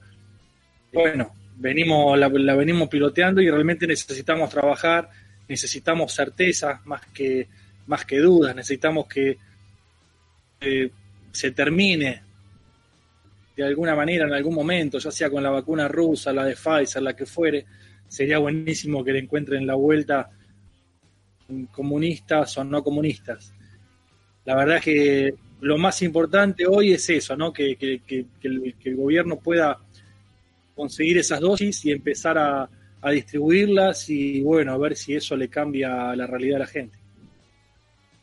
Clarísimo, Leo. Ahora, bueno, ya que son, miren, ya son las 20.19, estamos, hoy estamos, ya les digo, de vuelta para terminar a las 10, pero les tiro rápido información eh, anexa a lo que, no a lo que venimos hablando, sino para completar este segmento informativo y ya pasar a recibir al Peruca, que hoy está también en modo balance puteador. Tengo lo siguiente, bueno, hace instantes nada más se los vio juntos después de tanto, tanto tiempo, bueno, eh, eh, por supuesto en un acto oficial, los vimos juntos hace pocos días en el velorio de Diego Armando Maradona, pero volvieron a compartir un acto oficial el presidente y la vicepresidenta. Esto fue en el marco de mm, la entrega que hizo el gobierno nacional a los organismos de derechos humanos de archivos de la Secretaría de Inteligencia del Estado, la CIDE, durante los años, bueno, de la dictadura cívico-militar, de la última dictadura cívico-militar, pero también eh, muchos años después de llegada a la democracia, lo cual me acabo de dar cuenta, no hicimos mención que hoy también la Argentina cumple 37 años de gobiernos democráticos elegidos por el pueblo. 37 años ya, siempre, siempre hay que, hay que celebrar esto y nunca debemos olvidarlo. Em, así que bueno, se hizo en la ESMA esta ceremonia muy, muy emotiva, eh, con todos los protocolos y los cuidados del caso, por supuesto. Y como les digo, también la noticia fue que se los volvió a ver juntos a Alberto Fernández y a Cristina Fernández de Kirchner. Minutos antes de esto que les acabo de mencionar, el presidente de la Nación recibió al Consejo Consultivo eh, sobre el funcionamiento del Poder Judicial. ¿Se acuerdan? Habíamos hablado hace unas semanas, hace unos días, del informe que se había publicado, un informe de más de mil páginas, muy completo, muy extenso. Eh, pero bueno, ahora finalmente se lo entregaron al presidente y tuvo la oportunidad de reunirse con el comité integrado, entre otros juristas, por Carlos Beraldi, León Arlanian, Enrique Basigalupo, Inés Weinberg de Roca, todos muy, muy, todos y todas muy prestigiosos y la verdad en un momento hicieron ver esto como, como todo, como un avance del kirchnerismo ante la justicia o como un avance del gobierno ante la justicia y, y claramente no lo es. Eh, y si el gobierno quiere, está avanzando con esto ante la justicia eh, claramente es ante la justicia que no funciona eh, y que, valga la redundancia, la justicia que no es justicia. Eh, en dicho caso, cuenta, por supuesto, como lo hemos dicho desde el momento en que se anunció esta medida, con todo nuestro apoyo irrevocable, irrevocable en el que queremos ver, por supuesto, a partir de ahora, más decisión política, lo que hemos marcado hace, hace instantes con otros tópicos. Víctor Hugo Morales fue operado con éxito, le mandamos un gran abrazo a un gran periodista ejemplo y, muy querido por todos nosotros y por todas nosotras. Fue un año muy complejo, muy complejo de muchas emociones y bueno, en este caso Víctor Hugo tuvo una arritmia, le tuvieron que colocar un, un stent, un marcapasos. Por suerte hoy se realizó la, la, operación y como les digo fue exitosa. Así que un abrazo para él y también para todos sus seres queridos. Suspensión de las PASO. Estamos en la en las postrimerías, le diría, no solo del 2021, sino también de que esta negociación empiece a escalar todavía más. La información que uno tiene, siempre falible, por supuesto, eh, no, no, les voy a decir como los periodistas de Clarín que dicen que tienen la data, que alguien en la Casa Rosada dijo, no, no, tengo una información a la cual, bueno, puede, puede, puede ser falible como puede ser cierta. Eh, ahora en estos meses de, de, verano se va a enfriar un poco la, la discusión, la negociación en materia pública, digamos, en materia de anuncios, declaraciones, pero la rosca, ustedes saben, en este país, y más cuando empieza un año electoral, nunca descansa y nunca se toma vacaciones. Veremos qué pasa. Eh, la verdad, yo, a mí me da mucha tristeza, uno entiende que es un año excepcional y que los pasos representan un gasto, pero a mí me da mucha tristeza que el espíritu de las primarias abiertas, simultáneas y obligatorias que se planteó en las elecciones del año 2011 eh, todavía no puede haberse plasmado, ¿no? Y que sufra año tras año y elección tras elección esto de la suspendemos, las aplazamos, la, eh, a este mejor no hagamos interna porque nos saca votos, eh, nada, eso, esas cosas, bueno, habría que haberlas previsto antes, ¿no? Porque si vamos a cambiar las reglas del juego cada vez que haya una elección, gobierne quien gobierne, y en esto la verdad que no, no, no, no lo adscribo a ningún gobierno en particular, eh, nada, eh, esto, reflexionémoslo debidamente, que esto no sea una decisión exclusivamente por rosca y por, por, por, por, eh, posibilidades políticas, ¿no? electorales. Bien, presupuesto Cava 2021, la legislatura, como les venimos diciendo hace mucho tiempo, la escribanía del gobierno de la ciudad de Buenos Aires aprobó un presupuesto, bueno, con ajustes en sectores esenciales como la salud y la educación, eh, y con un aumento, escuchen bien, escuchen bien, con un aumento en obra pública, que es esencial, por supuesto, pero siempre y cuando se invierta bien, y en un aumento, eh, con un aumento en eh, pauta publicitaria, en materia de eh, propaganda y, pauta publicitaria. nos sorprende, claramente nos sorprende, pero no queremos dejar de decirlo para los porteños, las porteñas que están mirando o que mirarán esto en algún momento. esto no puede funcionar así. Y esto, tanto que hablan de república y de democracia y de bueno, de que hay que distribuir el poder, en la ciudad autónoma de Buenos Aires eso no pasa. Eh, claramente los tres, los tres poderes del Estado están cooptados por eh, el poder real, el que excede a la reta, eh, excede a la reta, excede a Santilli, excede a Lustó, excede a Roy Cortina, es el poder real, son las corporaciones manejando toda una ciudad muchos dicen la ciudad más importante del país. Yo, bueno, qué sé yo, por ahí en términos presupuestarios sí lo es, eh, en términos netamente económicos, pero eh, qué sé yo. No, a mí yo soy muy, muy bonaerense, muy, muy conurbano.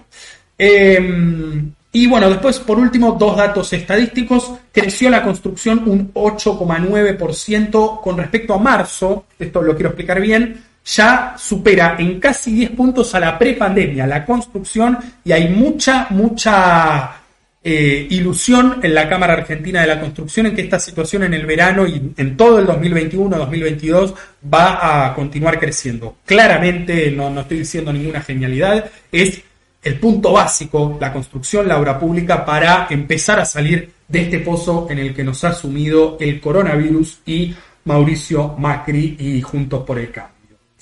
Em, y por último, el tema industria. Bueno, ahí en industria hay muchachos ahí del Ministerio de la Producción, del Desarrollo Productivo. Hay que afinar un poco porque volvió a caer 2,9% en el mes de octubre. Se conocieron ahora siempre recuerden ese mes vencido, entre comillas. 2,9 eh, cayó la industria en octubre, la actividad industrial. Ojalá que, bueno, también de la mano, ¿por qué no?, de la construcción, de la obra pública, también la industria, las pymes puedan empezar también a, ver un poco de luz en medio de tanta oscuridad.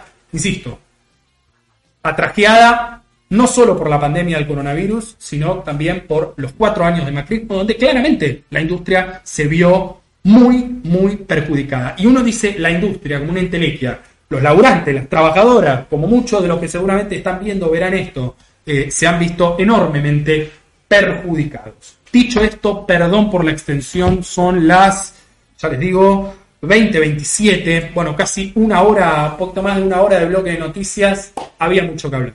Había mucho que hablar, perdónenme, perdónenme, usted José que, que, que después se enoja cuando nos vamos hasta las 10 de la noche, Perdóneme, perdóneme. Vamos a hacer todo lo posible para, para meterle un poco más de velocidad ahora. 2027 lo recibo a él, al único. Esperen que pongo su cortina musical. Por favor. La última vez que vamos a escuchar en el 2020 esto, ¿eh? Estos acordes.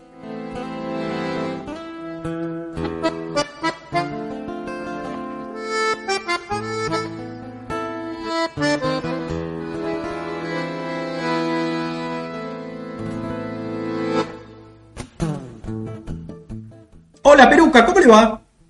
Hola, ¿cómo andan compañeros? Bien.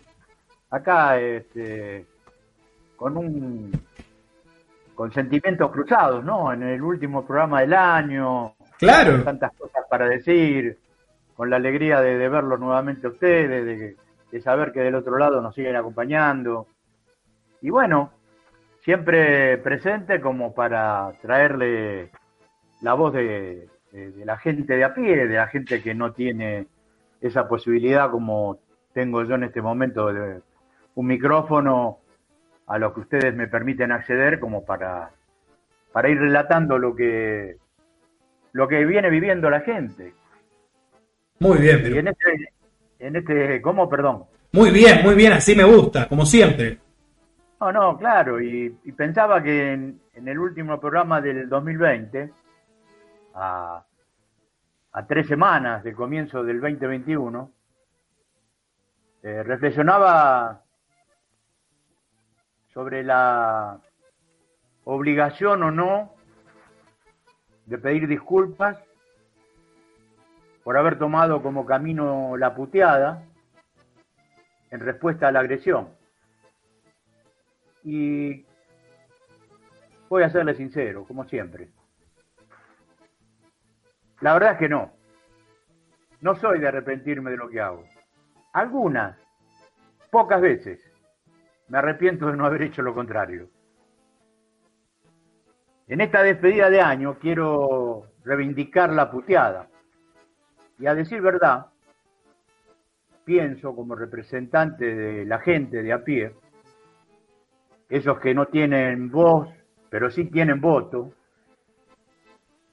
esa herramienta democrática bastardeada habitualmente por los grandes poderes dominantes del país, a los que le importa tres carajos nuestro, para ellas, insignificantes vidas. ese poder invisible que todo lo pisotea, nos pasa por encima y termina enterrándonos, vivos o muertos. A ellos, compatriotas, como a sus representantes, no los respeto ni los respetaré nunca.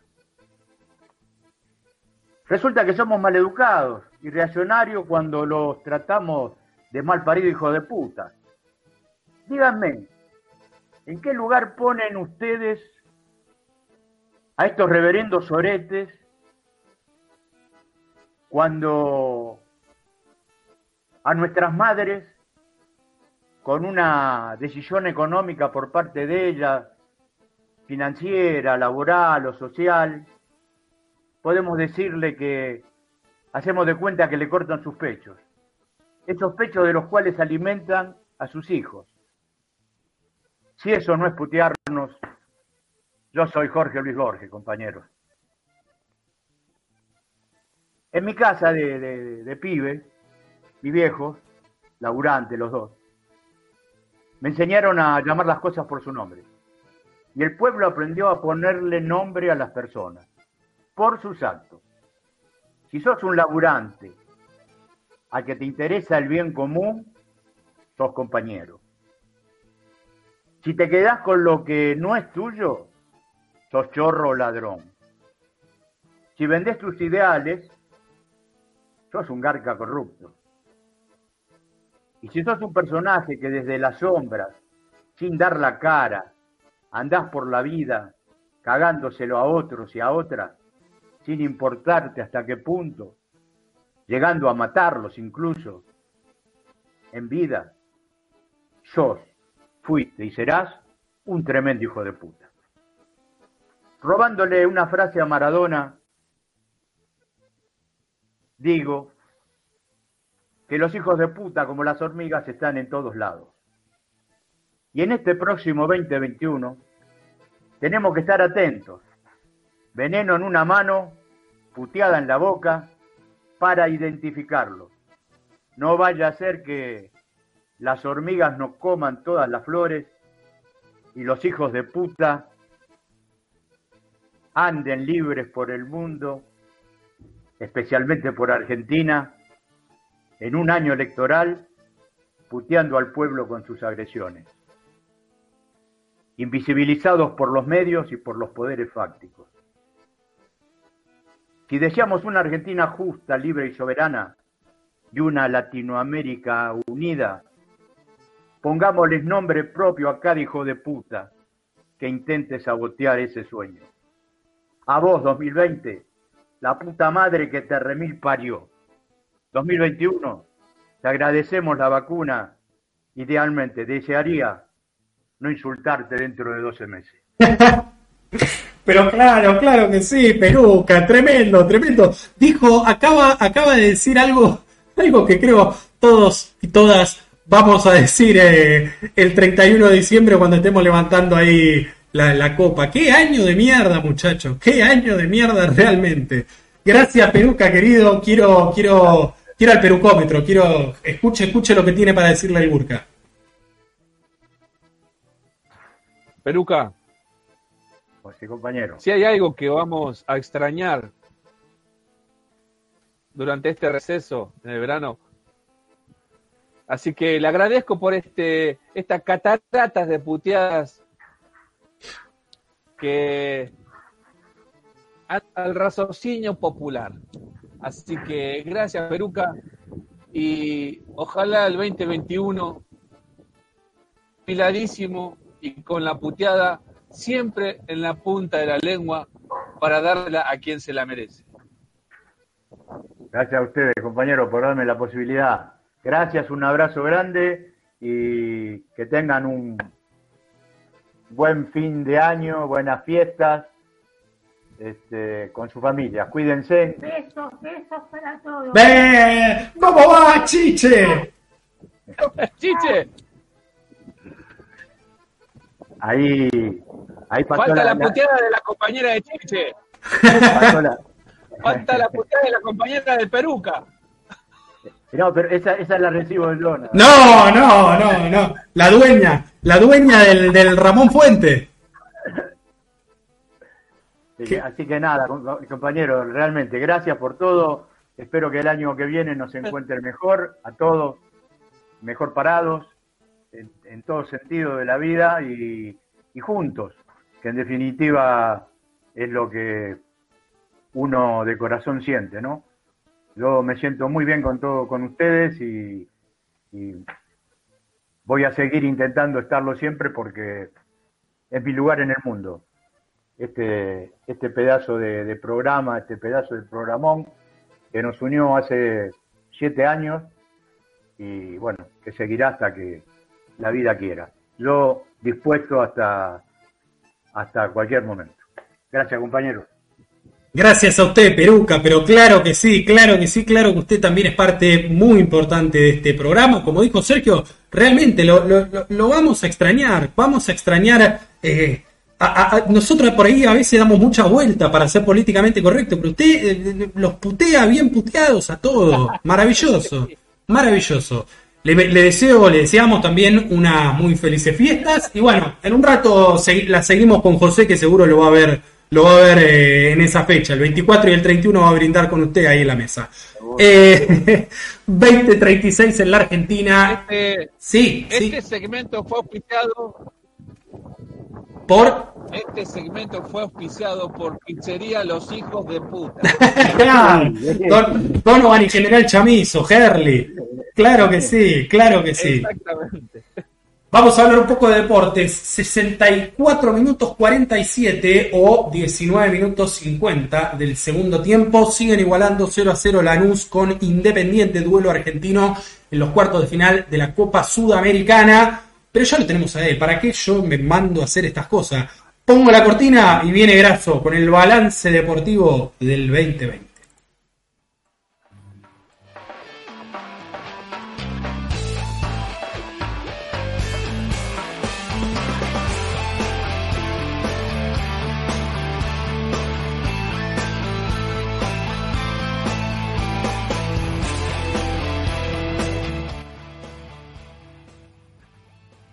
Seguimos en AFK desde casa, el último AFK desde casa del año 2020. No sé, creo que las posibilidades de que el 2021 sea, sea presencial, eh, por lo menos en marzo o abril, cuando regresemos, eh, son muy remotas, muy lejanas. Eh, por eso digo, el último AFK desde casa del 2020. Querido Leonardo Daniel Grasso, momento de su columna, su balance deportivo de un año particular también en, esa materia.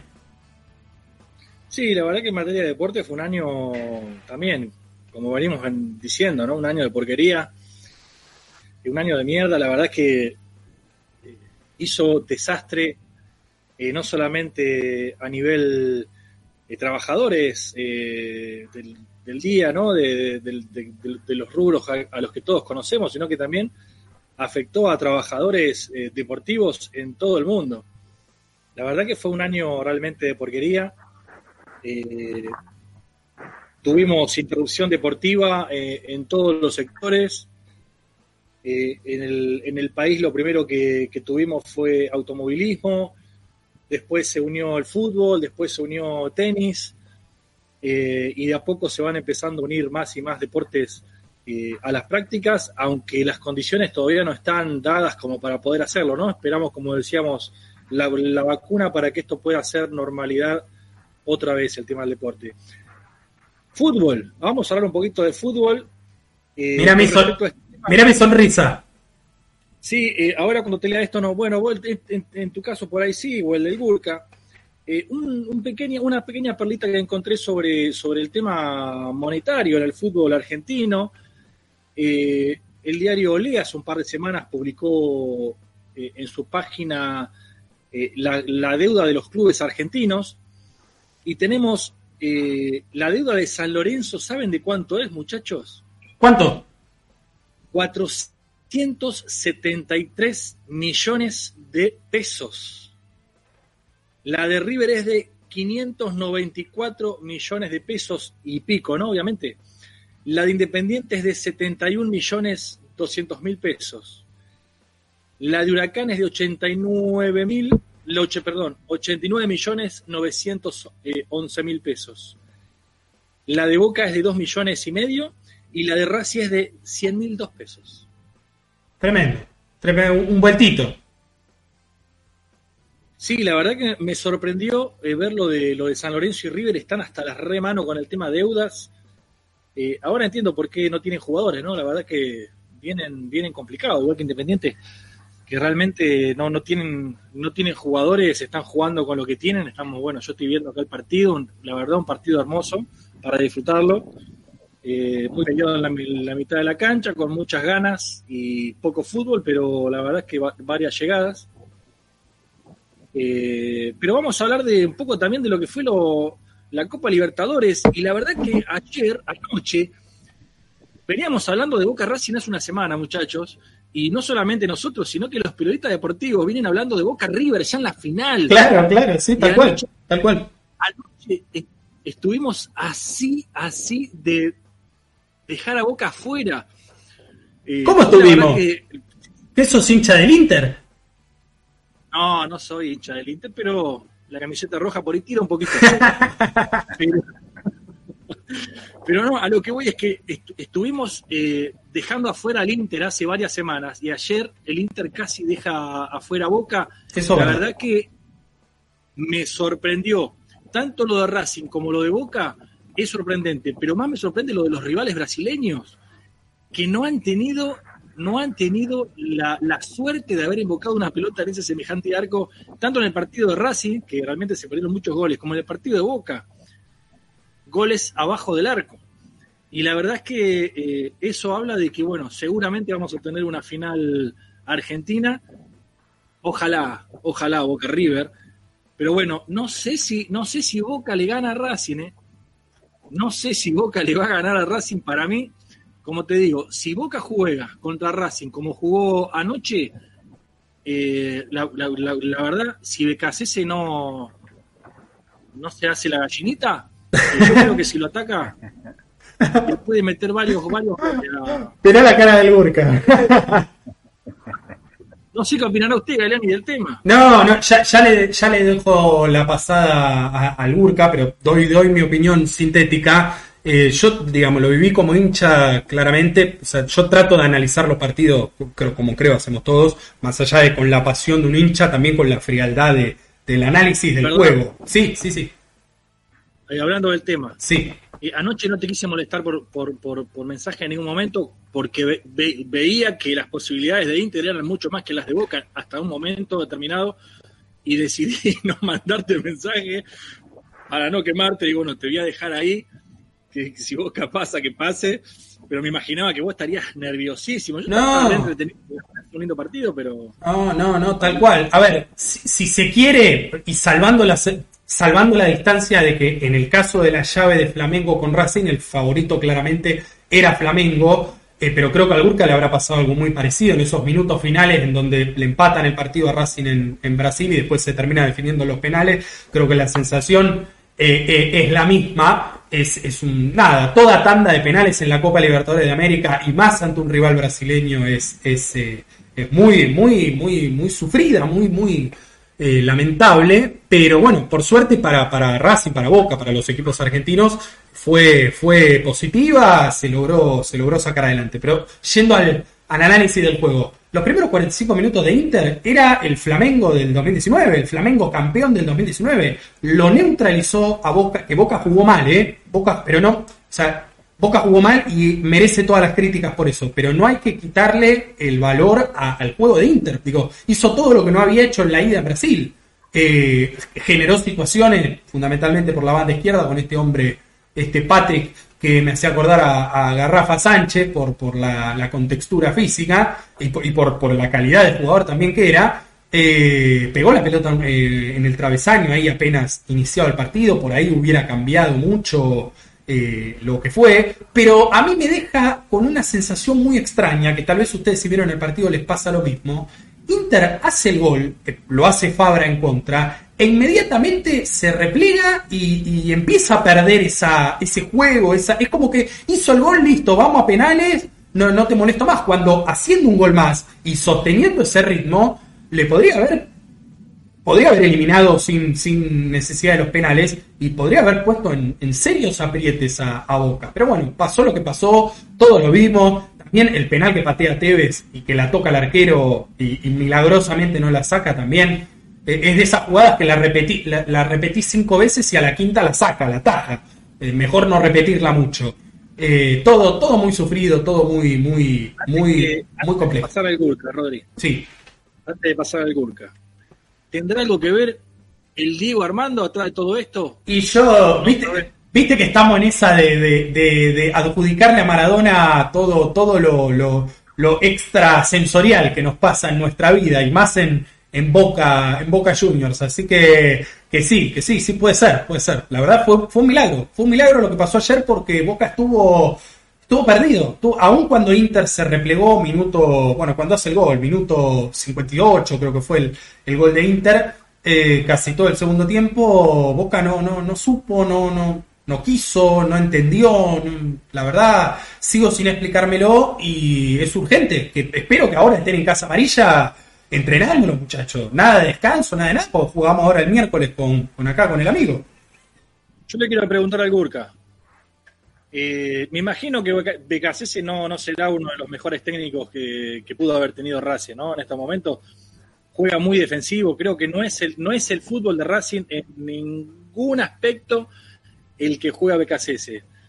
Eh, no me lo imagino a Becasese saliéndolo a, a, atacar a Racing, eh, a, perdón, a Boca. No me lo imagino para nada. La sensación de que si Racing acelera un poquito más, tiene con qué, tiene con qué ganar la boca. ¿Vos qué opinás? ¿Cómo lo ves ese partido? Bueno, primero te tengo que decir con respecto a Boca. Por lo que vi de Boca, no vi el, el último partido, pero vi los anteriores. Me parece que Boca es un equipo ordenado, pero lento y que depende mucho de intervenciones individuales de algunos jugadores. Ordenado, es ordenado, no, no, no, no, se desordena, es ordenado.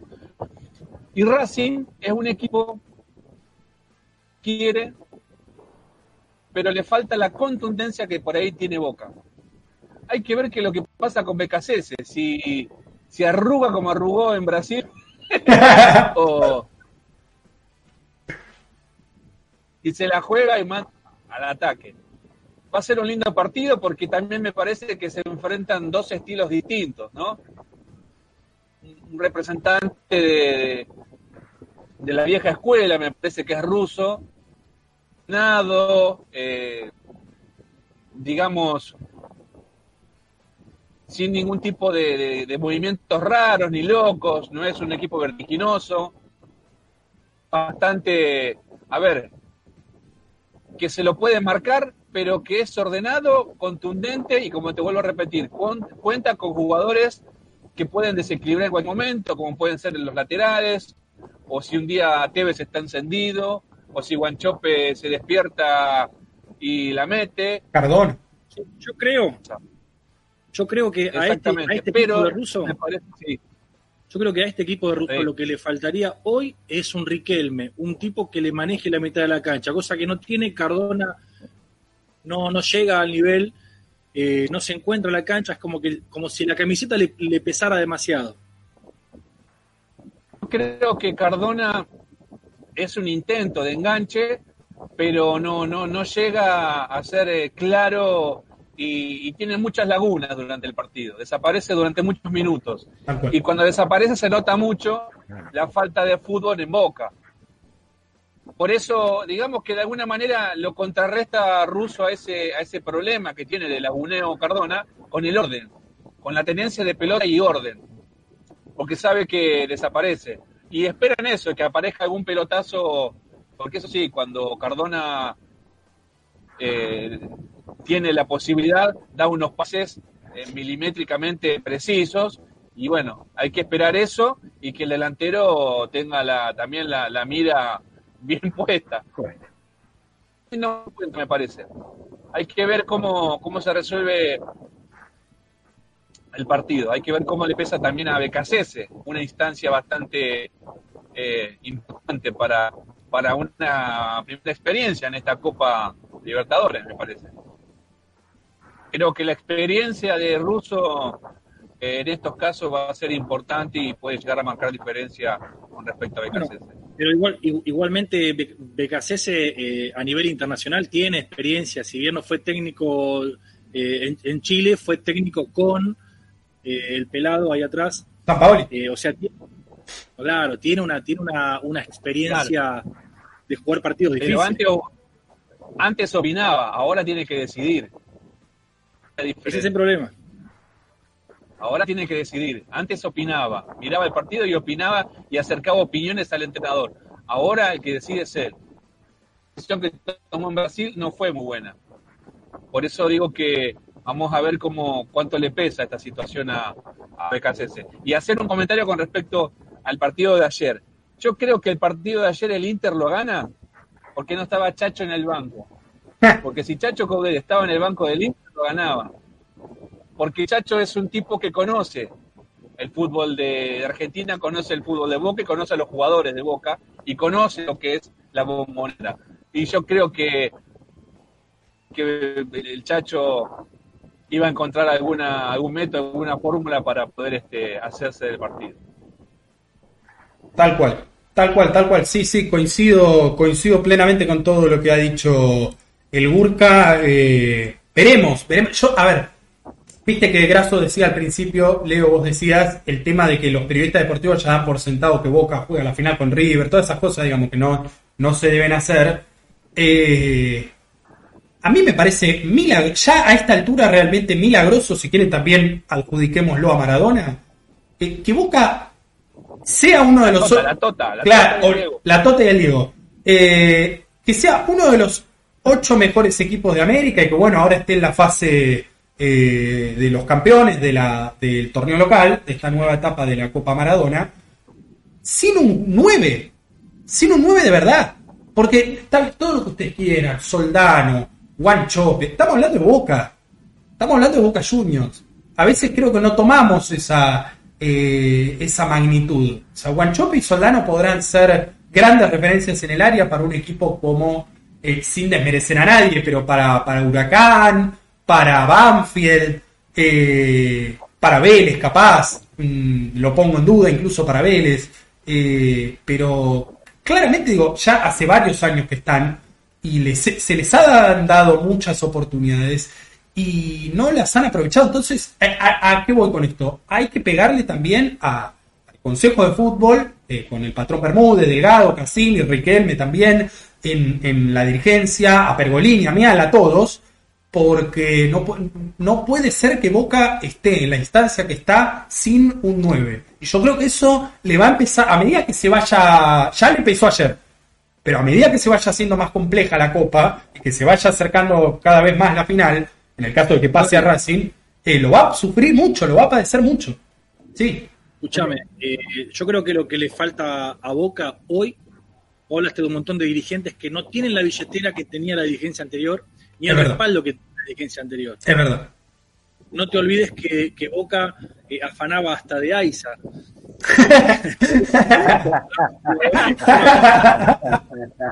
Eh, hoy no tiene a, eh, a un respaldo como ese como para poder bancar a algún jugador de las características que debería tener Boca. Pero vos fíjate que lo mismo le pasa a River, no tiene un equipo con jugadores de jerarquía como supimos ver en River siempre. Eh, creo que eso tiene, tiene que ver y habla mucho de lo que te tiré al principio, ¿no? Las deudas de los clubes está pesando demasiado. Y me sorprendería más, me sorprendería más eh, que Boca compre hoy en esta situación un 9 de jerarquía. Me sorprendería muchísimo, porque de dónde, de, de dónde puede, puede sacar el billete, ya que está bancando cuántos jugadores hay de importancia, Salvio, Soldano, Tevez, eh, hay, hay muchos nombres eh, y hay mucho sueldo que bancar. Entonces me sorprendería mucho que, que compre un jugador de jerarquía. ¿Que le falta? Le falta. Eso no queda duda. Te tiro un 9 para Boca. A ver, el Churri Cristaldo. El Pulga Rodríguez, papá. Ese es un monstruo. Ojo, eh. Ojo, ojo, Cardona, Cardona Pulga Rodríguez. Compro, eh. Compro, compro. Pulga Rodríguez es un monstruo. Despachatado, no le teme a nada. Experiencia, jerarquía, puntería. y con la pelota le falta vidriera nomás. Pero es un monstruo. Ese es un 9 para Boca. Porque es un tipo que sabe jugar en el área peleando, de espaldas, de frente, de costado. 9 para Boca. Escucha, si Colón, soy de. ¿eh? si Colón le ganaba la final a Independiente del Valle, la final de la Sudamericana del año pasado, no sé si de Boca, pero iba un equipo grande, el Pulga Rodríguez, seguro. Eso creo que lo condicionó, porque aparte se esperaba, se esperaba mucho más de él. De, de hecho, era un penal el Pulga Rodríguez en esa final. Eh, si Colón ganaba esa, esa final, eh, el Pulga Rodríguez hoy estaba en un equipo grande, no, no tengas duda, no tengas duda. Pero bueno, abrazo, demasiado fútbol. Eh, hablemos también de otro deporte viejo, pasaron cosas en este, en este Para, 2020. para, para, para, para, para, cerrar el tema de deporte, José está desesperado por. Dame un segundito. Eh, este, esta semana debutó Mara. No hizo goles Mara, pero debutó la primera jugadora trans en el fútbol argentino. Exactamente, exactamente, muy bien Leo, como decís, el domingo en el partido Villa San Carlos, excursionistas creo que era, eh, debutó, debutó la primera futbolista trans de la Argentina. Eh, hablábamos al principio de, de- de ampliación de derechos y de, de- de que estamos yendo hacia una sociedad cada vez más igualitaria y claramente en materia deportiva no podemos obviar ese, ese gran acontecimiento que vos traes acá a la mesa, claramente. Un gran abrazo para ella y para todo, para todo el plantel de, de Villa San Carlos. José, Sí, Sí, no, yo lo que no quería dejar pasar por alto, muchachos, es este momento del fútbol para recordar a un, un gran jugador, un gran técnico fundamentalmente una gran persona que se fue en estos días, ¿no? Eh, Alejandro Sabela.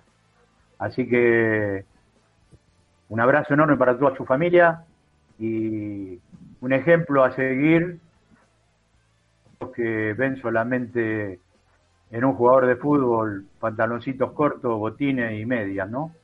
Este era un personaje que hacía goles olímpicos fuera de la cancha, para con la gente y con la gente. Así que un recuerdo muy grande porque por su personalidad, por su don de gente y por su entrega para con el otro. Eh, es impresionante lo que hacía este, este, este muchacho por, por la gente, ¿no? Así que no quería dejar pasar por eso, estaba con las manos desesperado. No nos olvidemos de Alejandro. además, eh, Nos dio un, subcampe- nos dio un subcampeonato del mundo. Además de eso, José, vos hablabas de, su tarea social, que yo digo siempre en un, en un deportista, y más en un deportista de elite que ha sido, que ha jugado en clubes del exterior, que ha jugado en la selección argentina, que condujo a la Argentina a una final del mundo después de, de 24 años. eh, tener, lo- decíamos el día que, que hablamos de Maradona, ¿no? Llegar a determinados lugares y además tener esa, esa valentía eh, de resignar el, el cassette o resignar las salidas fáciles y jugársela por lo que uno cree y lo que uno siente, eh, verdaderamente es envidiable. Y además, eh, destacar de Isabela un, un docente, un formador como los que escasean en el, en el fútbol argentino, claramente, y que empiezo a creer que va a ser muy difícil que volvamos a tener un, un- un- alguien de esas características, digo, eh, similar a Bielsa, similar a, a- esos tipos que, que, que además de formar jugadores de fútbol, también eh, forman, forman, forjan personas, forjan, forjan. deportistas en el, en el en todo lo que incluye la palabra deportista, digamos, eh, metiendo también el factor, además de técnico táctico, metiendo el factor humano. Eh, así que eh, haces muy bien en, traerlo a la mesa, 66 años, una persona joven, una persona que todavía tenía mucho para darle al, al fútbol.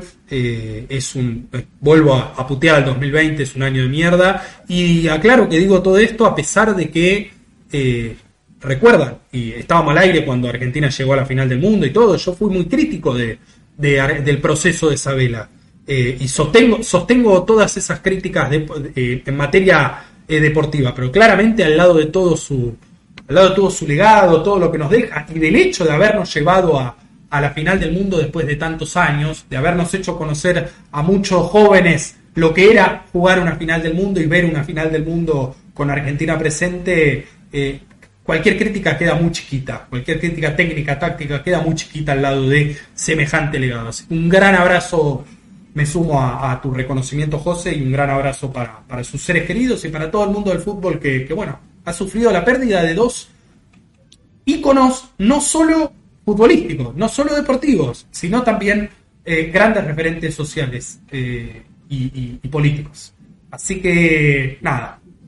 9 de la noche, muchachos. Leo, quiero meter una, porque hablamos todo de fútbol al final. Es cierto, me echamos el femenino. Quiero meter esta noticia que es muy buena, muy, muy, muy esperada por nosotros. Nosotros veníamos hace tiempo, eh, si escuchan las columnas del año pasado, fundamentalmente vos, Leo, habías hablado de lo, mal que veníamos en el tenis femenino argentino. había quejas de que no estaba, no estaba bien pago, que los torneos eh, de inferiores estaban mal organizados, que la Asociación Argentina de Tenis no le estaba dando pelota al, al, tenis femenino. Y de la noche a la mañana surgió esta tenista excepcional, esta tenista eh, que estuvo muy cerca, muy cerca en Roland Garros de, llegar a lo más alto, que es Nadia Podroska, la, la rosarina. Se fue, esta semana fue premiada con el diploma, con el reconocimiento a la tenista revelación del año 2020 por la Federación de Tenis Femenino, por la WTA, la Asociación de Tenis de, Mujeres. Así que un gran año para, para ella, bueno, a diferencia de, para todos nosotros, por lo menos nadie le pudo sacar provecho desde, desde lo deportivo, desde lo tenístico, y, e insisto, el 2019 fue el año del fútbol femenino sin dudas, y el 2020 es el año del tenis femenino. Ojalá que, bueno, el año que viene, el 2021, sea, tenemos los Juegos Olímpicos de Tokio, así que tal vez tengamos alguna otra disciplina en la que emerjan figuras eh, de deportistas, mujeres, deportistas femeninas. Así que un, gran abrazo para, todas ellas, eh, para todos los deportistas, todes, que muy poco tiempo, meses, nos tendrán que representar en, en Tokio 2021. Bueno, Leo, 21 a 02, no sé si quieres agregar algo más, si no, nos tenemos que ir a Latinoamérica volando. No, quería cerrar diciendo que eh, también una noticia triste del fútbol es el, el equipo femenino del Rayo Vallecano la está pasando mal, por temas económicos, así que bueno, también eh, a tener en cuenta estas situaciones que no solamente pasan en Latinoamérica o en nuestro país, sino que también Europa está pasando la mal en el tema trabajadores deportivos. Nada más. España es terrible. ¿eh? España, el, ya, mira, el hecho de que le hayan hecho la multa que le hicieron a Messi por hacerle la publicidad a Yamaha y a Zanela en el homenaje a Maradona, te habla de cómo está de cómo está configurado el fútbol español, de cómo, cómo es eh, eh, eh, ese, ese, producto que tanto se y que hasta Mauricio Macri quiso traer las sociedades anónimas deportivas con el modelo español a, nuestro país. Menos mal, menos mal que le pegamos una patada en el traste hace, hace un año, menos mal. Y que no se, bueno, ahora está en la Fundación FIFA, pero que no se vuelva a acercar más al fútbol argentino por el bien de, por el bien de todos nosotros. A ver, yo no soy exégeta ni del Chiquitapia, ni de Moyano, ni de ninguno de esos. Para mí también por momentos es desastroso el manejo de, la AFA actual. Pero sin duda alguna el camino no es, el que planteaba Macri, sin duda. Y lo digo siendo hincha de boca con todo lo que, lo que le dio, de algún modo, entre comillas, junto con Bianchi, Riquelme, con los artífices genuinos, digo, con todo lo que trajo Macri a Boca en su momento. 21.04, gracias Leo por este gran año deportivo, eh, por, digo, por este gran año de la columna deportiva, como siempre. Está a segundos de terminar el partido en Lanús, todo marca que será, lo tuvo recién eh, Independiente, eh, todo marca, si no hay algún milagro de último momento o el bar o esas cosas que pasan, que terminará 0 a 0 en, en cancha de Lanús y se definirá la semana que viene, el próximo jueves, en la cancha de Independiente en el Libertadores de América, quien pasa a la gran final, donde, ojo, ojo, a la gran semifinal, eh, donde, ojo, se puede chocar con la Universidad Católica de Ariel Holland. Si Independiente pasa, volvería a cruzarse Ariel Holland con Independiente. Un gran equipo la Universidad Católica, ¿eh? gran equipo que lo hizo sufrir a Vélez el otro día, le ganó de hecho en, en Liniers 2-1 y bueno, ahora Vélez tendrá que ir a, a- ganar en Chile. Así que, bueno, todo lo mejor para los equipos argentinos, sin duda. Y bueno, Urca, ya no estaremos acá para comentarlo. Te lo quiero decir, te deseo lo mejor. Yo te chicañé desde que volvimos con el programa con que los íbamos a agarrar y les íbamos a ganar, pero, pero no, todo esto es chicana, es juego. Eh, realmente deseo que gane el mejor y si, si Racing juega mejor. No, no, no, no, no. Yo sé que en el fondo vos tenés más miedo que yo, pero, pero no, no, en serio, que gane, que gane mejor, que gane mejor, que gane el mejor sin duda. 21 a 05, Latinoamérica. Pongo la cortina y arrancamos.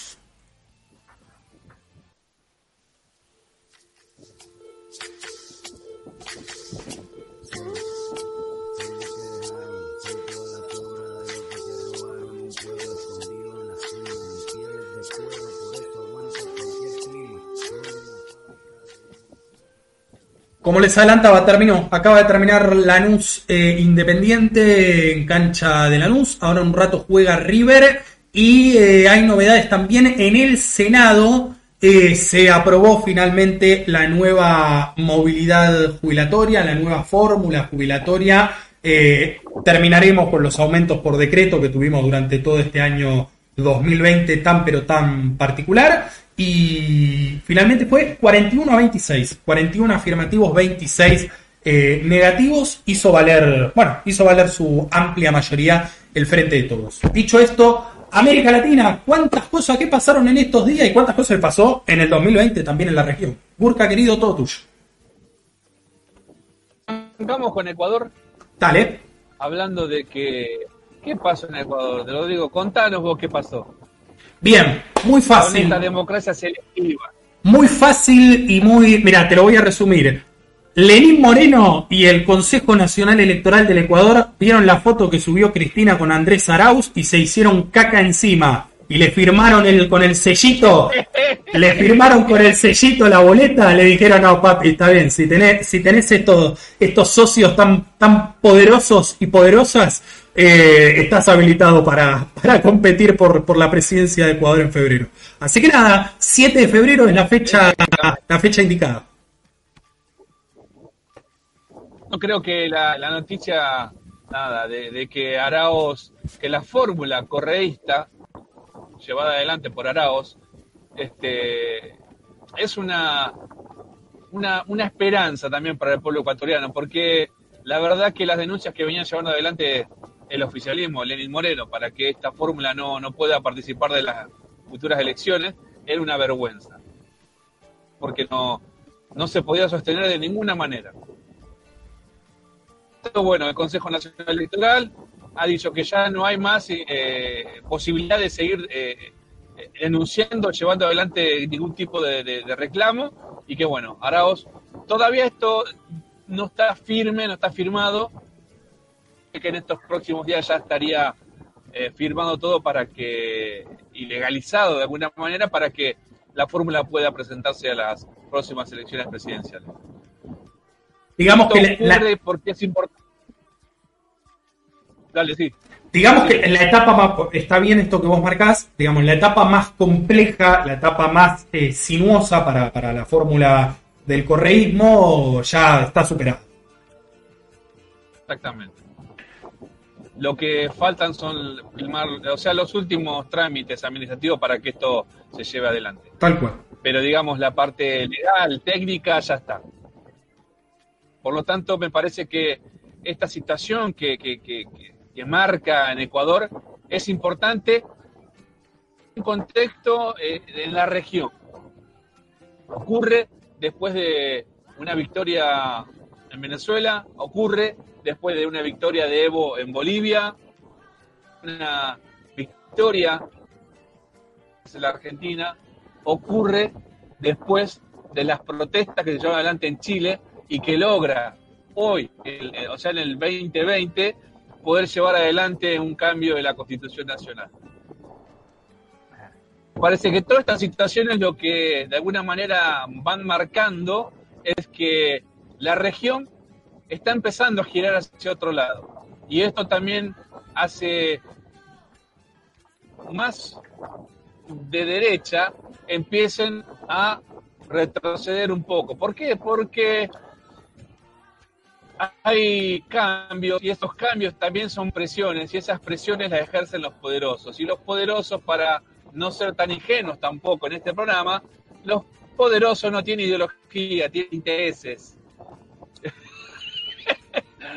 Y por lo tanto no vamos a ser ingenuos de pensar de que los malos se volvieron buenos. Así que, no, muchachos, ocurre que hay un cambio de la política internacional y esto favorece de alguna manera a las de izquierda de la región. Me parece que es importante que lo marquemos, pero siempre marcando el contexto, en qué línea se da, ¿no? Clarísimo, clarísimo. En un momento mencionaste a Venezuela, mencionaste las elecciones del pasado domingo 6 de diciembre y recuerdo lo que nos trajiste a la mesa, a la, a la videoconferencia el jueves pasado, con respecto a, bueno, ¿qué teníamos que mirar una vez que sucedan los comicios? Eh, las reacciones de los distintos gobiernos de la región y los distintos gobiernos del mundo sobre si reconocer o no los resultados y el proceso en sí. ¿Qué, qué te pareció? Bueno, se dio lo que se esperaba que se iba a dar los países que no lo reconocieron antes no van a reconocerlo ahora. Pero hay una situación que se empieza a, generar, empieza a suceder y se empieza también a ver que, vimos en Ecuador que los malos no se vuelven buenos. Intereses, no ideología. Bueno, entonces lo que podemos ver en Venezuela es lo siguiente. En el marco de las elecciones que se llevaron adelante, el chavismo Maduro eh, gana las elecciones, obtiene la, mayoría en el Parlamento. ¿Qué sucede? Al señor autoproclamado presidente Guaidó se le acaba el curro en enero. Por lo tanto, las presiones... Esto hay que dejarlo bien en claro. Fecha. ¿Por qué? Porque es la única posibilidad institucional que le queda a Juan Guaidó para hacerse no solamente del poder, sino para la desestabilización institucional que lleva adelante en Venezuela. Todavía hoy cuenta con apoyo de Canadá, del Grupo de Lima, de España, de, España, de Francia, que conocen las elecciones de este domingo pasado. La, Unión Europea en su conjunto. Exactamente. Estados Unidos no reconoce las elecciones. Ponerlo bajo la lupa. El país donde el presidente en ejercicio está denunciando fraude en las elecciones que acaba de perder, no reconoce unas elecciones en Venezuela porque dice que hay fraude. Es una vergüenza. es una vergüenza. Pero ocurre porque los negocios están eh, ahí. Van y vienen los negocios. ¿Qué quiere decir con esto? A ver, a Guaidó se le acaba el curro en, enero. Y ya empiezan a haber movimientos en donde se habla de que Maduro va a dejar entrar capitales privados a Venezuela para empezar a, invertir en ese país. Esta situación, de alguna manera, lo favorece a Maduro porque empieza a dialogar y empieza a flexibilizar un poco el trato con lo que es este, el mercado externo. Esta situación es bien vista tanto por la Unión Europea, por Estados Unidos y aquellos países de alguna manera son parte del que se llama primer mundo. Vista por Colombia. Padrino de Juan Guaidó. Así que por eso digo que hasta enero el curro de Guaidó va a seguir adelante al creo que 10 de enero, si mal no recuerdo, 10 o 10 de enero puede ser, no me acuerdo la fecha exacta. ¿La fecha exacta de qué? termina el mandato de Guaidó como diputado. El 10 de enero, el 10 de enero. Exactamente, bueno, se acaba. Por lo tanto, hasta esa fecha yo creo que Guaidó va a seguir de gira buscando apoyo, buscando desestabilizar y generando lo que está generando, ¿no? En, Venezuela, que es desinformación. Pero no sé si tanto en Venezuela. La desinformación ocurre fuera de Venezuela, en los países de la región, donde se malinforma y de forma tendenciosa se dicen mentiras. Así que yo creo que la situación de Venezuela todavía es muy compleja, pero hay esperanza. ¿Por qué? Porque cuenta con el apoyo de Rusia, de China, de Irán, sino también del progresismo en la región. Alberto, Evo Morales, que estuvo de veedor en las elecciones del domingo pasado. Por eso me parece que hay posibilidades de que Venezuela se normalice institucionalmente el año que viene. No hay que dar eh, la batalla por ganada hasta que Guaidó se vaya el día de enero. Leo, querías decir algo, Leo. Una, ya se está hablando que hubo encuentros de cancilleres de Maduro con algunos cancilleres de, la Unión Europea, por ejemplo. Bien. Me parece que, que, la situación puede llegar a normalizarse. Ojalá, ojalá, que se normalice, porque es conveniente para toda la región. Y que el señor Juan Guaidó... ¿Me dejan? Dilo. Escuché que dijiste Juan Guaidó, diputado. Claro. Claro. ¿No era presidente? No, no. no, ese autoproclamó presidente porque era jefe, era el presidente del Parlamento. El Sergio Massa, el Sergio Massa de, Venezuela era el presidente de la. En, ese, en el caso de Venezuela tiene un sistema única, unicameral, eh, tiene una única eh, Asamblea Nacional y Juan Guaidó fue Claro, como Perú, que comentamos hace poco, y Juan Guaidó fue electo en su momento como el presidente eh, de la Cámara, pero él fue electo como diputado. Ahora entonces quiere decir que pierde el curro, o sea, pierde el sueldo, pero el título de presidente lo sigue teniendo, hasta que se canse. En realidad no. Eh, ese, título, ese título de presidente fue autoproclamado, pero sin ningún sustento democrático, sino por una cuestión media rara, donde a ver, con algunos, este, con el reglamento de la, de la Cámara, ahí jugueteando con algunos artículos, se autoproclama presidente. Pero en realidad eh, carece de, legalidad ese título y lo pierde automáticamente cuando deja de ser diputado. Porque de la única forma que puede ser de alguna manera proclamado presidente es siendo el presidente de la Cámara. Ahora yo pregunto. termina. Claro. Me pregunto, hubo elecciones en Venezuela. ¿Gana Maduro otra vez? Sí. Que la gente lo elige. ¿Y el tipo por qué se sigue autoproclamando presidente? Porque lo que... Eh, no. ¿Por qué? Te cuento cuál es la trampa. Dale, dale, dale, dale vos, Burka, dale vos. Juan Guaidó no quiso participar de las elecciones porque dijo que iban a ser fraudulentas. Juan Guaidó no participó de las elecciones porque sabía que perdía. Y ante esta situación de derrota electoral, puede decir que no vayan a votar el domingo que viene. ¿Por qué? El curso de Juan Guaidó, ¿cuál es? de las personas que no fueron a votar no lo quieren a Maduro, me apoyan a mí. ¿Se entiende?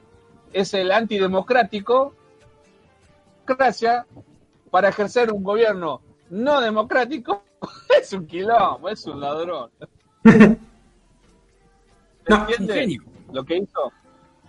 Para mí el fenómeno, eh, permítanme eh, meter la cuchara en esto, para mí el fenómeno que se está dando en, Venezuela y finalmente por qué, por qué Guaidó no, no decide, Guaidó y, Capriles, que también se iba a presentar, había hasta incluso negociado con, con el chavismo para, para ser candidato, eh, se terminan bajando no porque iban a perder las elecciones porque la gente iba a votar mayoritariamente a, al chavismo. Porque en definitiva en 2015 y 2010 no sucedió eso. Las elecciones legislativas las ganó la oposición y en el 2015 ganó por escándalo. Ahí es donde surge Guaidó, donde surge Leopoldo López y donde se profundiza la, disputa política venezolana. Eh, el problema es que lo que está sucediendo con el venezolano, la venezolana despolitizada, es que antes veían en Juan Guaidó, esto lo marcaste vos, Sergio, veían en Juan Guaidó o en Enrique Capriles o en Leopoldo López los vehículos para eh, terminar con la crisis. Ahora lo que dice el venezolano, venezolana de a pie, eh, despolitizado, no chavista, es que son todo lo mismo. Entonces, si Guaidó, Capriles presentaban una fórmula e iban a las elecciones, igual el abstencionismo, el porcentaje de votación iba a ser muy bajo. Eh, iba a estar muy lejos de ese 70 y pico, casi 80% que votó en el 2015.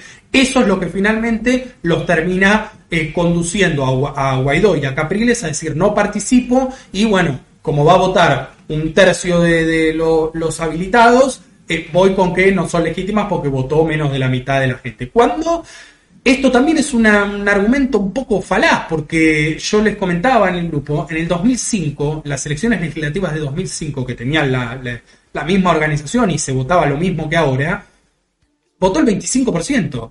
Eh, y si quieren un antecedente no venezolano, el domingo también hubo elecciones en Rumania, elecciones legislativas que en el caso de de Rumania, que es un país que tiene un sistema parlamentarista, al elegir a, los legisladores, los diputados, también eligen al presidente, al, primer ministro de Rumania. Bueno, fueron las elecciones más importantes de Rumania. Y votó el 33% de, de, los de los electores habilitados. Entonces, eh, qué sé yo, hay, hay una... Derrota, dale, dale.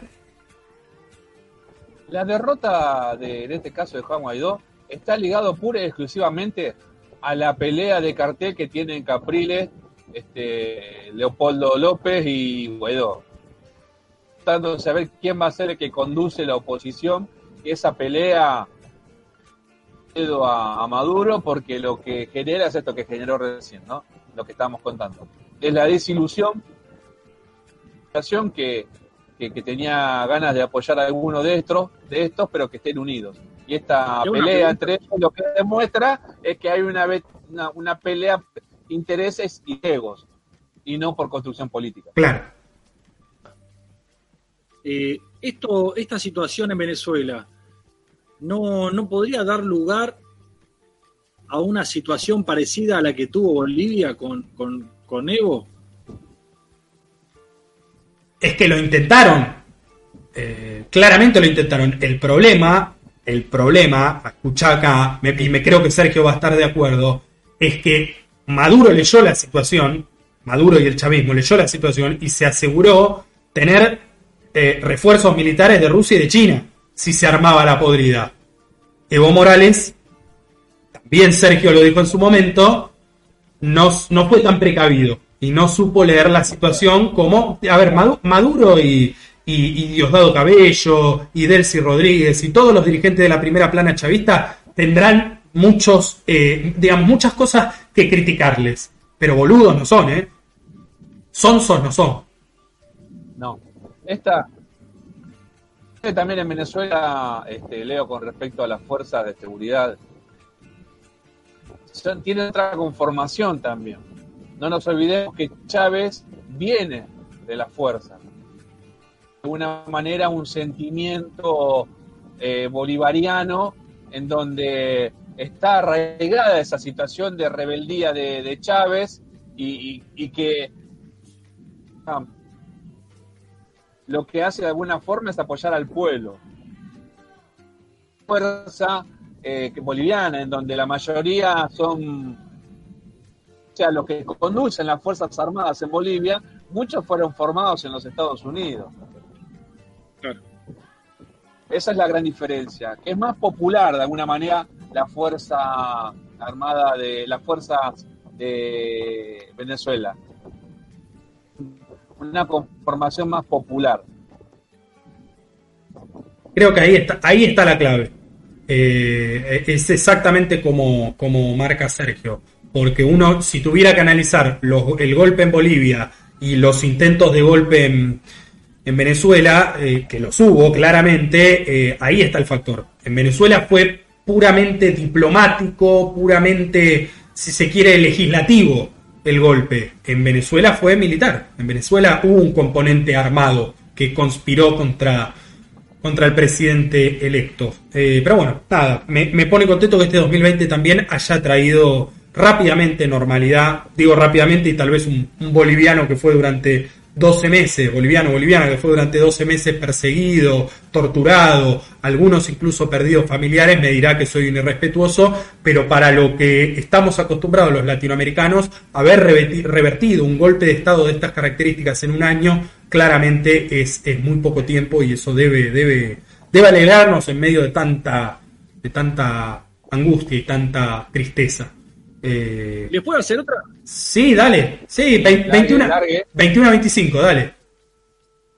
Porque ya que estoy me saco las dudas, porque vi por ahí un, un, eh, un titular que decía que Bolivia le había vendido uranio a, a Irán.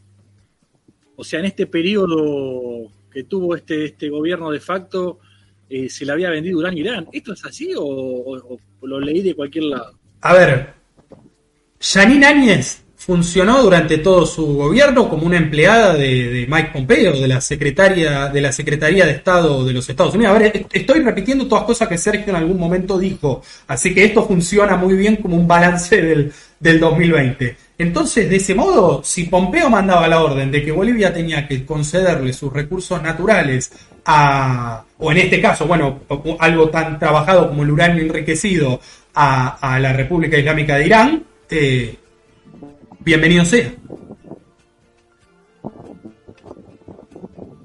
Igual lo veo dudoso, ¿eh?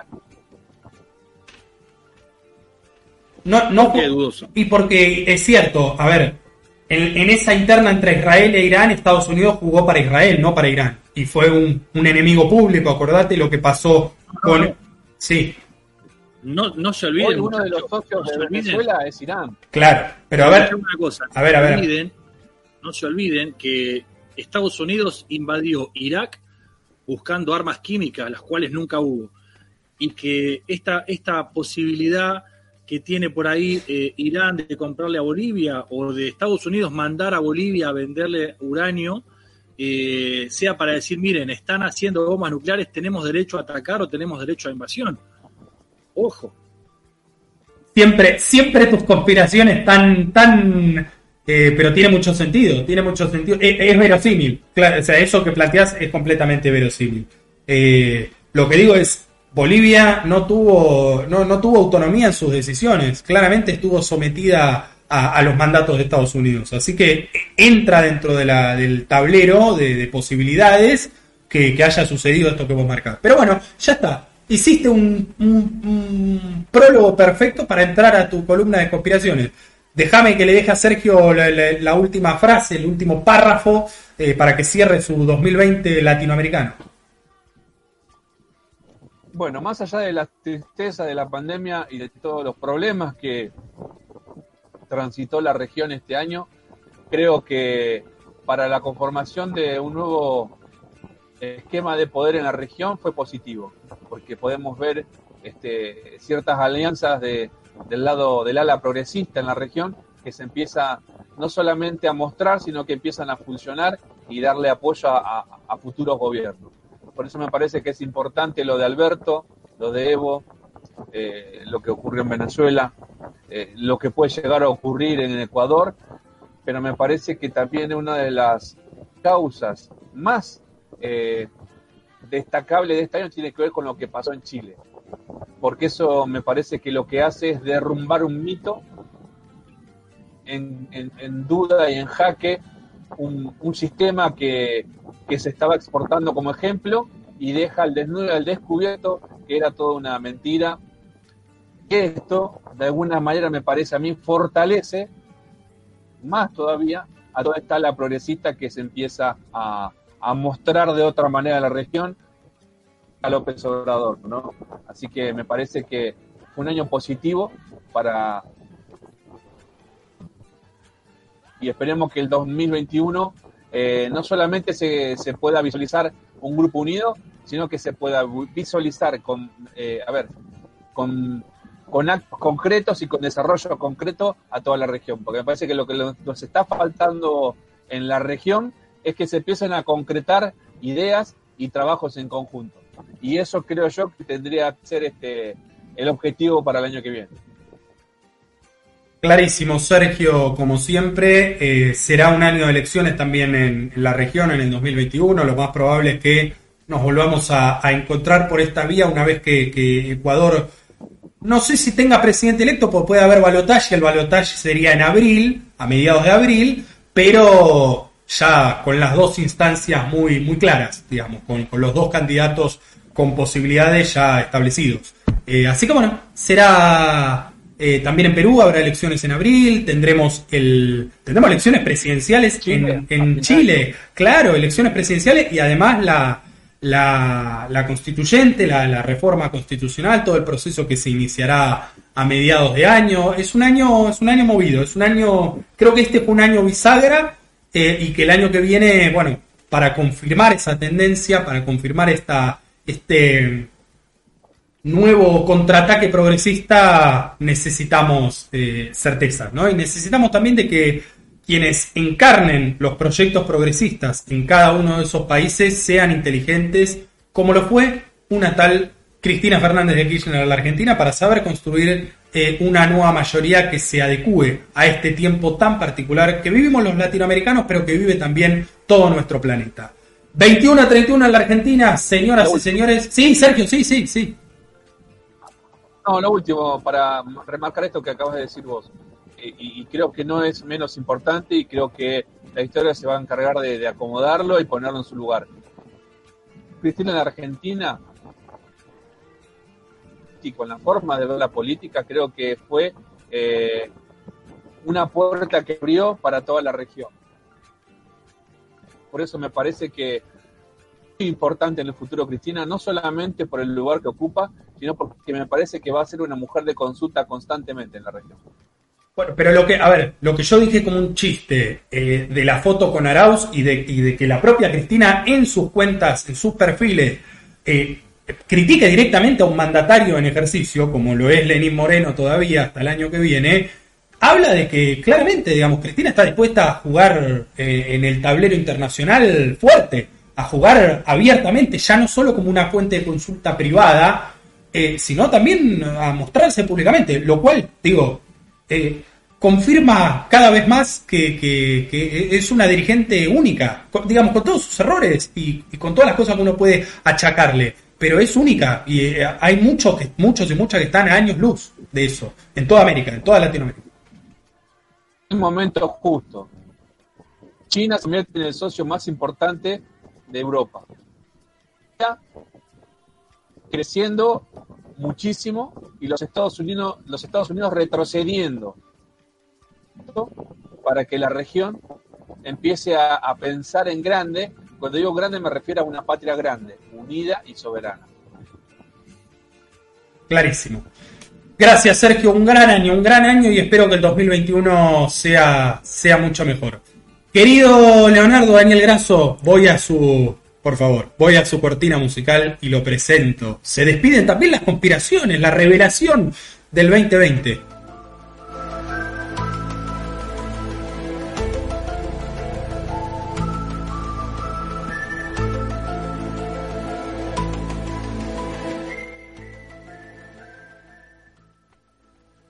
Hacémela fácil. Eh, no, no, mirá lo que se puso. no, no. Y eso que tenés ahí es el, contador de, de lo que nos queda de, de vida. ¿Cómo es? Lo, que le queda a la Tierra. Bueno, escuchá, hacémela fácil. ¿Llegamos al 31 de diciembre a, levantar la copa que, para que se termine este año de mierda? Eh, esperemos que, podamos por lo menos levantar la copa. Eh, y digo independiente de la sudamericana. No, pero eso, va a ser 2021. Por eso, no, no. Eh, bueno, la verdad que un año en todo aspecto fue, fue raro, en todo aspecto fue eh, complicado. Eh, y traigo estas imágenes porque son las que las que más predominaron en todo este, en, todo este año en cuanto a conspiraciones. Una de las cosas que. Esperen que voy a, voy a sacarme la, la careta porque ah, ahora, que me ahora no te puedes sacar el, mote de marciano. ¿De qué planeta viniste? No, una de las cosas eh, más interesantes que tuvo, que tuvo este año es, eh, más allá de la pandemia, es la gran cantidad de cuestiones climatológicas que hubo. Por eso traigo a colación este, este reloj que lo pusieron en Estados Unidos. Eh, no me acuerdo en qué, en qué lugar exactamente, pero está en Estados Unidos eh, junto con toda la comunidad eh, científica como un aviso, como, como un, un recordatorio de que estamos entrando en los supuestos últimos siete años que le quedan a la Tierra para llegar al punto de no retorno. O sea, si queremos revertir la situación eh, climatológica, debemos frenar hoy.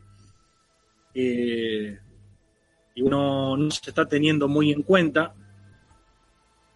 Pero es un tema es, es un tema que, bueno, es para hablarlo largo y tendido, ¿no? ¿Quiénes están detrás del tema climatológico?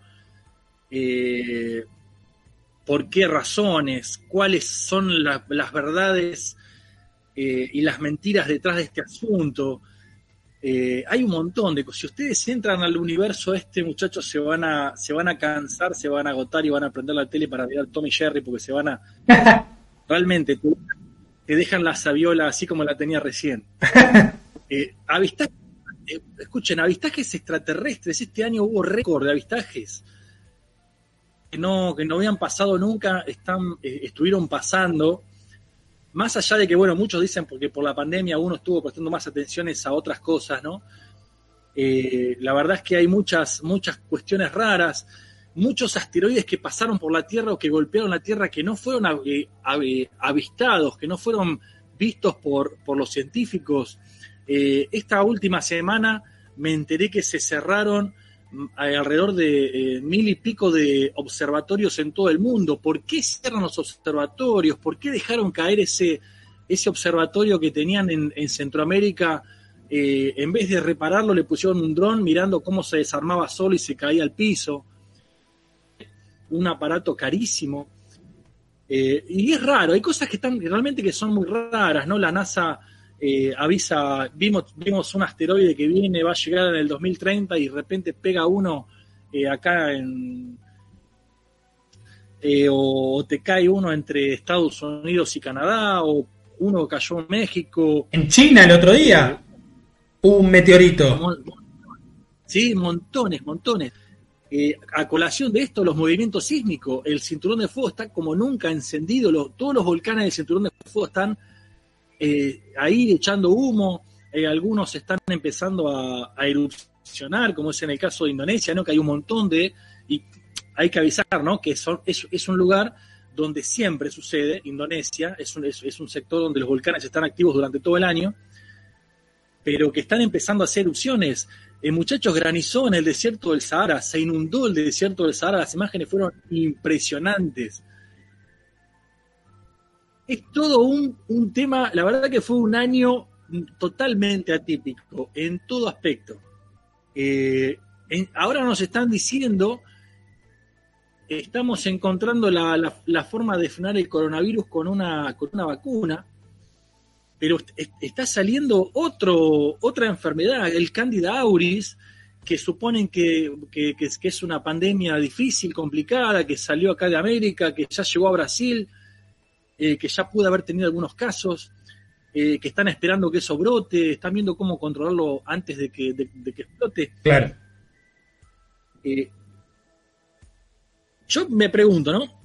o nos meten miedo, nos quieren meter miedo, o realmente estas cosas pasan y suceden en este año. Es raro. Hasta el año pasado éramos personas normales con nuestros trabajos, con nuestras, nuestros objetivos, nuestras metas.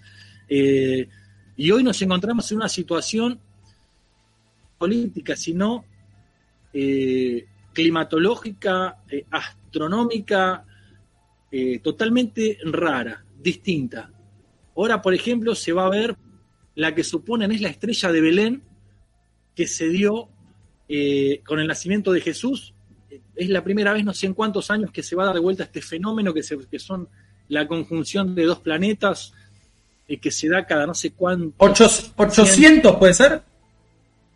Algo así, sí, algo así. 800 son como mil o alguna cosa así. Eh, cosas, cosas raras, cosas que, que uno no, no tiene en su, eh, en su onda normal, ¿no? Eh, cosas que nos exceden, que decimos, bueno, ¿qué pasará? Pero me, me asombra mucho el tema este de, de que hayan cerrado tantas cantidades de obse- observatorios en todo el mundo, ¿no? ¿Quién dio la orden de que se cierren? No se sabe. Bill Puertas, ¿lo tienen a Billy Puertas? No. Conocido como Bill Gates. Ah, Bill Gates quiere decir puerta. que- no, eh, Gates es salida. Bueno, o puertas, gates, eh, se puede traducir como, como, como las dos. Eh, que justamente es la persona que hoy le está queriendo dar al mundo una salida, una alternativa, un tipo que está hablando de ecología, que está hablando de salud, que está hablando de cosas lindas, cosas buenas, y que se, se está eh, también autoproclamando como el tipo que tiene la verdad y que hay que escucharlo y que hay que prestarle atención. Según él. Además, según él, según él. La guita, la guita para hacerlo la tiene seguro. Y bueno, como Trump. Donald Trump llegó así a presidente. Sí, igualmente Trump tiene un vuelto al lado de esta, de esta billetera, ¿eh? no, no, no, no es tanto. Claro. Eh, políticamente, eh, este año particular vemos cómo la derecha se está derrumbando, muchachos, la derecha se está cayendo. Y una cosa que yo quería plantear hoy, a colación de lo que venía hablando de, lo que fue la semana pasada el tema de Trump y cómo, cómo la, la- la opinión pública norteamericana y, los medios estaban tratando a Trump y se lo trató de pedófilo, de esto, de aquello.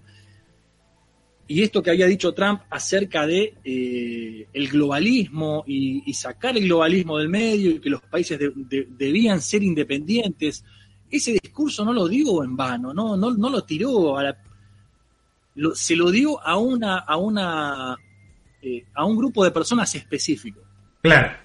Que para mí son que llevan a, eh, a cabo el ataque contra Trump, el ataque contra Cristina y el ataque contra varios eh, funcionarios que no le son funcionales. Y a mí me asusta esto, ¿no? Que nosotros terminemos apoyando y siendo funcionales a este tipo de pensamiento o a este tipo de ideología globalista que tal vez lo que esté, lo que esté trayendo, y vuelvo otra vez a, a las profecías bíblicas, de la unificación del mundo y un líder mundial. Y a este punto donde quiero llegar, el líder mundial, encontré una, una imagen de una persona que podría ser tranquilamente. No, no, ojo con lo que vas a poner. Ya una vez que pusiste un retrato nos volvimos todos locos. Que No pude dormir Mirá. por tres días. Mira, con este, eh, yo no, no quiero dar, dar eh, Revelar identidades. falsas expectativas ni revelar identidades, pero si ustedes lo ven en, en el trono donde está, se van a, se van a asustar. No, porque no, por Dios. parece venido de otro, de otro planeta. de vos puedo esperar cualquier cosa. ¡No! Eh, digo, por favor, que si algún día políticamente llegás a, algún, a ocupar algún espacio y alguien te invita a participar de una, de una secta Illuminati, A dormir con el muerto. no agarres, porque vas a terminar así, sentado en un trono, gobernando para las élites mundiales, y eso no le conviene a nadie. Más allá de las risas y las carcajadas y todo lo que este, esta columna trae, ¿no? Que es una columna para distenderse, para hablar un poquito de, de- pavadas.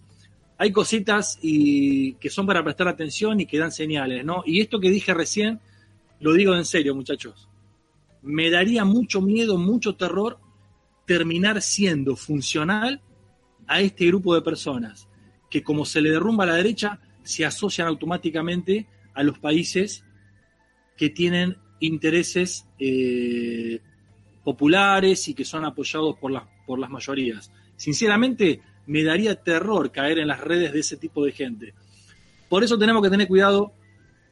Y bueno, hoy estaba escuchando un poquito al Guga que decía, no me voy a tirar en contra de Fernández, no me voy a tirar en contra de José, que decía, hay muchas cositas que no me gustaron, que se podían haber hecho distintas. Yo pregunto, yo pregunto, ¿no estará pasando ya y hay un sector que lo tiene agarrado del pantalón y lo aleja de Cristina y lo, lleva a sus propios intereses? Digo, ¿no? Para tener en cuenta, para pensarlo, para mirar con quién nos asociamos. Eh, Trump echó a, Soros de Estados Unidos. Eh, Soros es uno de los inversores eh, a niveles multimillonarios de, de, varios países. Nosotros estamos entre uno de esos. La Unión, la Unión Europea está también tratando de unificar a Latinoamérica económicamente. ¿Se acuerdan que yo les había dicho del, del gran reseteo? Eso está, está en vista, se está tratando de, de, introducir en el país, en el mundo en realidad. Claro. ¿Cuál es la idea? Mejorar, la idea es crecer, la idea es progresar, terminar con la pobreza. Son muchos intereses muy, muy buenos e interesantes, pero que ojo, que no nos terminen metiendo detrás de el trono de este tipo que acabo de mostrar en la foto. Guarda. La alegoría de la caverna, Eraso. Guarda, guarda. Es un tema ese, es un tema. Así que bueno, como última columna no podía no mostrar esta foto. Era la verdad es que impresionante, es un hallazgo que encontré tratando de... Ahora me encontré con esa imagen que realmente me dejó... Mirá, miren, miren lo que es eso. Miren, ustedes... Díganme si no tiene pinta de, de qué hago esta noche. no, ¿cómo de qué hago? Aquí, en Garco. Aquí en Garco mañana. Estoy aparte de muy estudiante de ciencias políticas. Es muy, silve, muy silvestre, muy, muy, muy eh, natural el, el ambiente. Eh, eso fue, le cuento a la gente que, que, no sabe, seguramente ustedes se los conté, pero no lo deben recordar. Eso fue en, en Brasil, justamente. Mira, meses antes de que Bolsonaro gane las elecciones, así que no, no, le, no dejé mucha buena vibra ahí en el, en el, en el sillón. Eh, Yo no lo dije. No, lo, dije, no lo, dije. lo dije yo, lo dije yo, lo dije yo. Eh, pero bueno, Graso, extraordinario. Yo te quiero agregar una que, que esta semana fue noticia furor y, y, me parece que merece una reflexión. Sé que nos faltan pocos minutos para terminar, pero ya estamos recontra pasado el tiempo, pero eh, me parece importante para cerrar. Eh, esta semana entró en el mercado futuro, no sé si tomaron conocimiento de la noticia, eh, de cotizaciones futuras en Wall Street el agua, el agua dulce.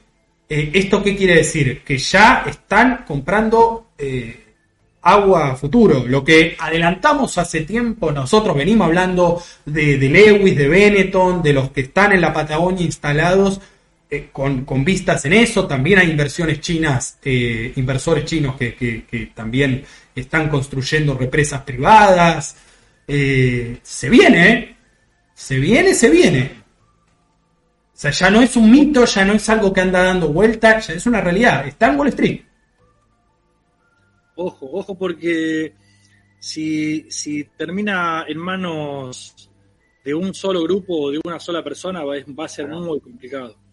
Va a ser demasiado jodido. Por eso digo que el globalismo, en cierto sentido, eh, si bien parecería, parecería bueno, que en realidad es bueno si son todos José. Si, si, líder globalista es como José, que es un tipo, eh, un tipo que, que, es capaz de. Te caga puteada. Este es el no, peruca. No, es, Ese es el peruca. José, claro, pero José es un tipo de, de, de, de, sacarse el plato para dárselo a alguien que necesita. Eh, Dame el agua, hijo de puta, le va a decir José.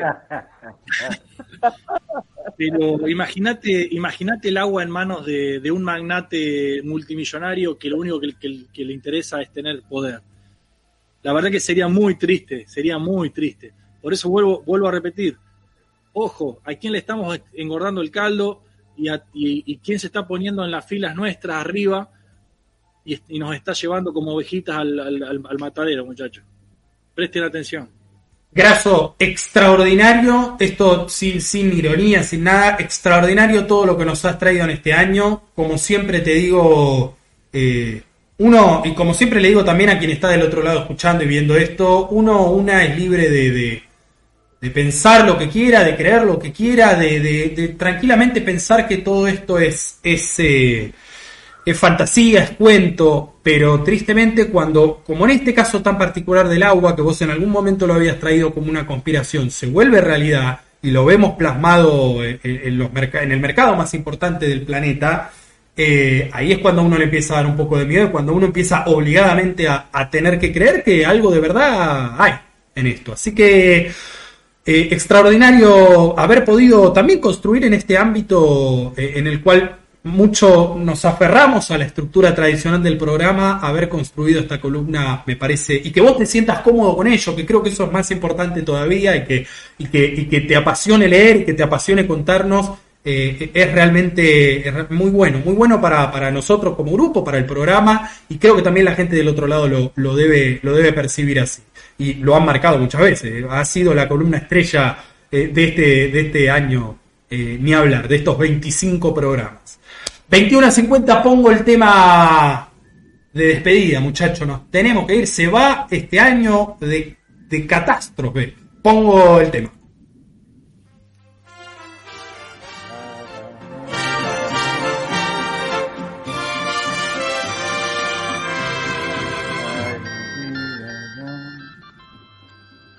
Este tema que ya es un, es un sello, es una. es, es ¿cómo te puedo decir? Es una marca, es... Eh, uno no puede escuchar esta canción, un himno, un himno, uno no puede escuchar esta canción sin pensar en nosotros cuatro hablando de lo que sea. Muchachos, gracias por este 2020, gracias por estos 25 programas, empiezo a despedirlos. Querido Urca, eh, este año estuvimos todos como vos, como vos en el 2018-2019. Se lo cuenta, muchachos, yo los estuve entrenando para esta situación. Dos años. Bueno, muchachos, la verdad contento de, de haber podido transitar este año, estos 25 programas, de esta forma, pero siempre al aire. Y la verdad que ha salido hermoso, ha sido una hermosa experiencia y ojalá que lo podamos ir repitiendo. Ojalá. De qué manera, pero que podamos hacerlo este, de un poquito más profesional también estaría bueno hacerlo para poder este, empezar a abrir fronteras. El año que viene vamos a buscar socios en la región. El 2020. Muchachos, les mando un abrazo, que tengan una feliz fiesta, los quiero mucho, los extraño. También un saludo a mi familia, que es la que pase el aguante. Y ojalá que el 2021 nos podamos volver a encontrar, abrazar y, y charlar, muchachos. Así que hasta, hasta pronto. Gracias, Burka, gracias, querido. Gracias, Abrazo, querido. Nosotros también te extrañamos mucho y, muy pronto, más tarde que temprano, eh, nos vamos a poder volver a abrazar y a hermanar en ese que es nuestro palacio, el Ramón Fuentes, el auditorio Ramón Fuentes. Querido Leonardo Daniel Graso, Mire, le cuento a usted que es el especialista en deportes. 22 minutos, empatan 0 a 0 River y Nacional de Montevideo en el Libertadores de América. Gracias, Leo. Gracias por el 2020. No, gracias a ustedes que, me bancaron mi locura. A los que están del otro lado, que, nos hacen el aguante siempre. Está Elena, Maxi, eh, Andy y bueno, todos, esos locos que como nosotros están eh, todos los jueves prendidos en esta, en esta pantalla de Facebook o de, o de YouTube atrás nuestro. Eh, la verdad es que, como decía, fue un año difícil para todos. En, lo, en, lo, personal, para mí fue muy, muy, muy complicado. La verdad es que no, no, no, estuve bien. Me, me, afectó muchísimo esta situación y bueno, la verdad es que me pone muy contento pasar estos momentos con ustedes.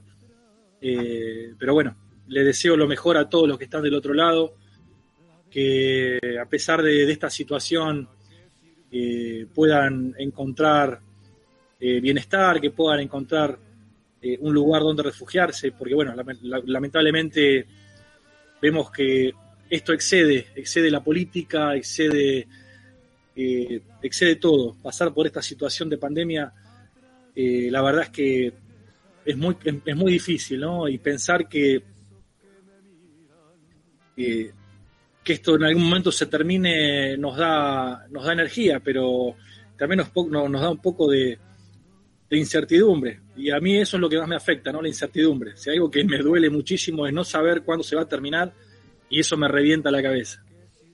Pero bueno, a todos los que tienen eh, ataques de pánico, eh, respiren profundo como yo eh, y traten de relajarse. No tomen muchas pastillas porque se pueden hacer adictos y eso puede ser contraproducente. Así que disfruten con la familia, apóyense de los seres queridos, siempre hay gente alrededor que, que nos quiere eh, y que está con nosotros a pesar de todo. Así que yo también a ustedes, muchachos, los quiero un montón, los quiero muchísimo. Están siempre en mi mente y en mi corazón, aunque a veces no estamos en el, programa. Eh, siempre los pienso, a los tres realmente los pienso y mucho. Eh, y bueno, esperemos en algún momento poder compartir ese, ese asado, o por lo menos un mate o una galletita, un bizcochito o algo, ¿no? Eh, pero el parripollo, amigo, el parripollo. El parripollo. el parripollo. Así que bueno, eh, es, muy, es muy raro despedirse de esta forma, pero bueno, los abrazo. Los quiero mucho. Créeme, créeme que sentimos, sentimos, si hay algo que aprendimos es a sentir los abrazos virtuales. Eh, gracias, Leo, gracias. Y, y, bueno, también muy, muy emotivo lo que contás eh, de, la parte de la salud, que eso sin duda alguna es algo que, mayor o menor medida a todos, no, a todos nos cambió la vida y eso trajo consecuencias en nuestra, nuestro, nuestro organismo, en nuestra forma de, también de, vivir. Así que eh, me pone también muy contento que este espacio haya servido para que canalices un poco, para que todos, digamos, lo, lo, hayamos logrado, eh, a pesar de que, bueno, como siempre decimos, uno siempre quisiera llegar a más audiencia, uno siempre quisiera que, las voces nuestras, no por ser ególatras ni por ser eh, eh, ni por creer que tenemos la verdad revelada, pero sí sabemos que somos personas honestas intelectualmente. Entonces, cuando uno ve que estos espacios eh, son menos escuchados, menos replicados que, por ejemplo, mercenarios como Alfredo Leuco, como Luis Majul, como Juanita Viale, eh, como productos de, las corporaciones que tanto daño nos hacen a todos, todas. Eh, bueno, eh, a veces también es un poco frustrante, es un poco, es un poco complejo, pero estamos. Nosotros estamos y vamos a estar siempre. Y, bueno, ahora cuando me despida también voy a hacer alusión a, ese tema. José querido, desde Herley, adiós. Mira, no querías ir hasta, la, hasta las 22, pero te llevamos. Bueno, queridos, ¿qué le, qué le puedo decir? Por empezar que los quiero mucho a todos y ustedes saben que empezaron a formar parte de mi vida hace siete años y ahora ya son integrantes este, inamovibles. Deseo para toda su familia, para las que están del otro lado, para la mía, en un año tan de mierda como el que tuvimos, que al finalizar este mismo podamos formar esa burbuja que dicen que, que se forma. Bueno, que esa burbuja sea una burbuja de amor que nos contenga a todos nosotros, pocos, muchos, los que entren en ella. Así que de todo corazón, a todos, el mejor año que de su vida es el que empieza el primero de enero del 21. Los quiero mucho, nos estamos viendo, queridos. Abrazo grande para todos.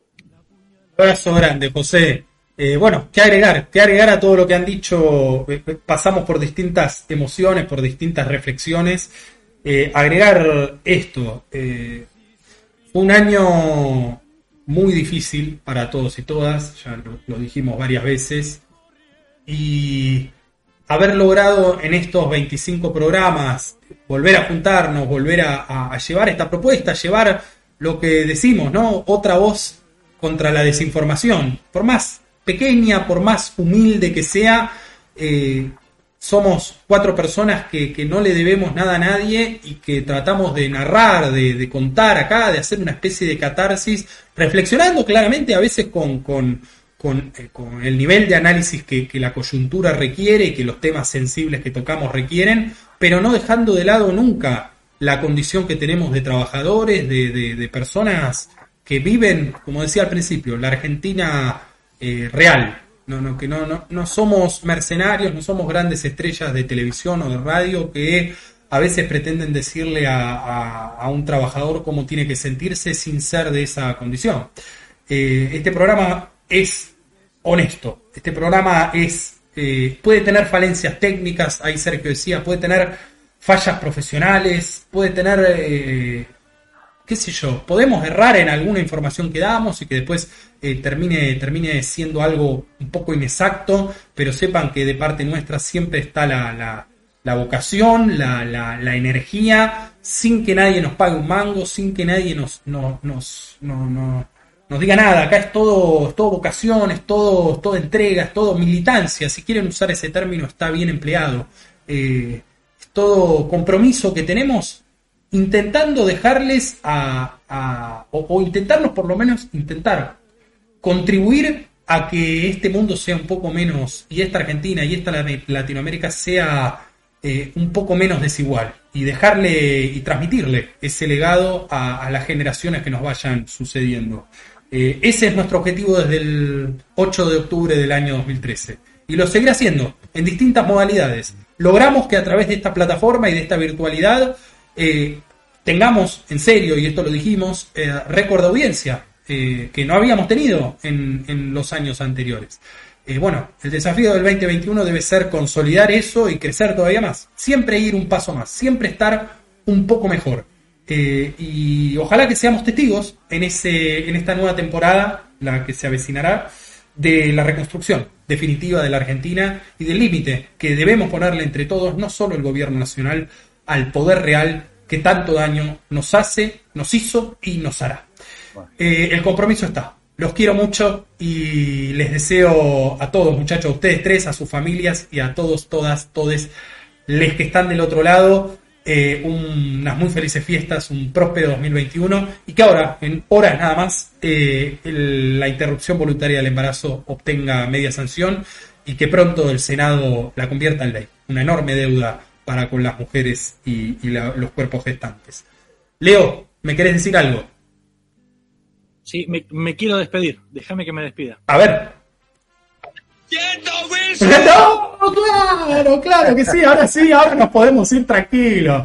Muchachos, cuídense, cuídense, sigan, sigan en sus casas, sigan. Ahora para las fiestas, por supuesto, uno se, se reunirá con, con grupos pequeños. Traten de que sean espacios cerrados, traten de que de que en espacios abiertos, perdón, traten de que, esté todo higienizado, digamos, sigamos cuidándonos para evitar una segunda ola y que la campaña de vacunación sea efectiva. Nos volveremos a ver en el 2021 en esto que es, fue y será a favor de la corriente. Chao, felicidades, cuídense.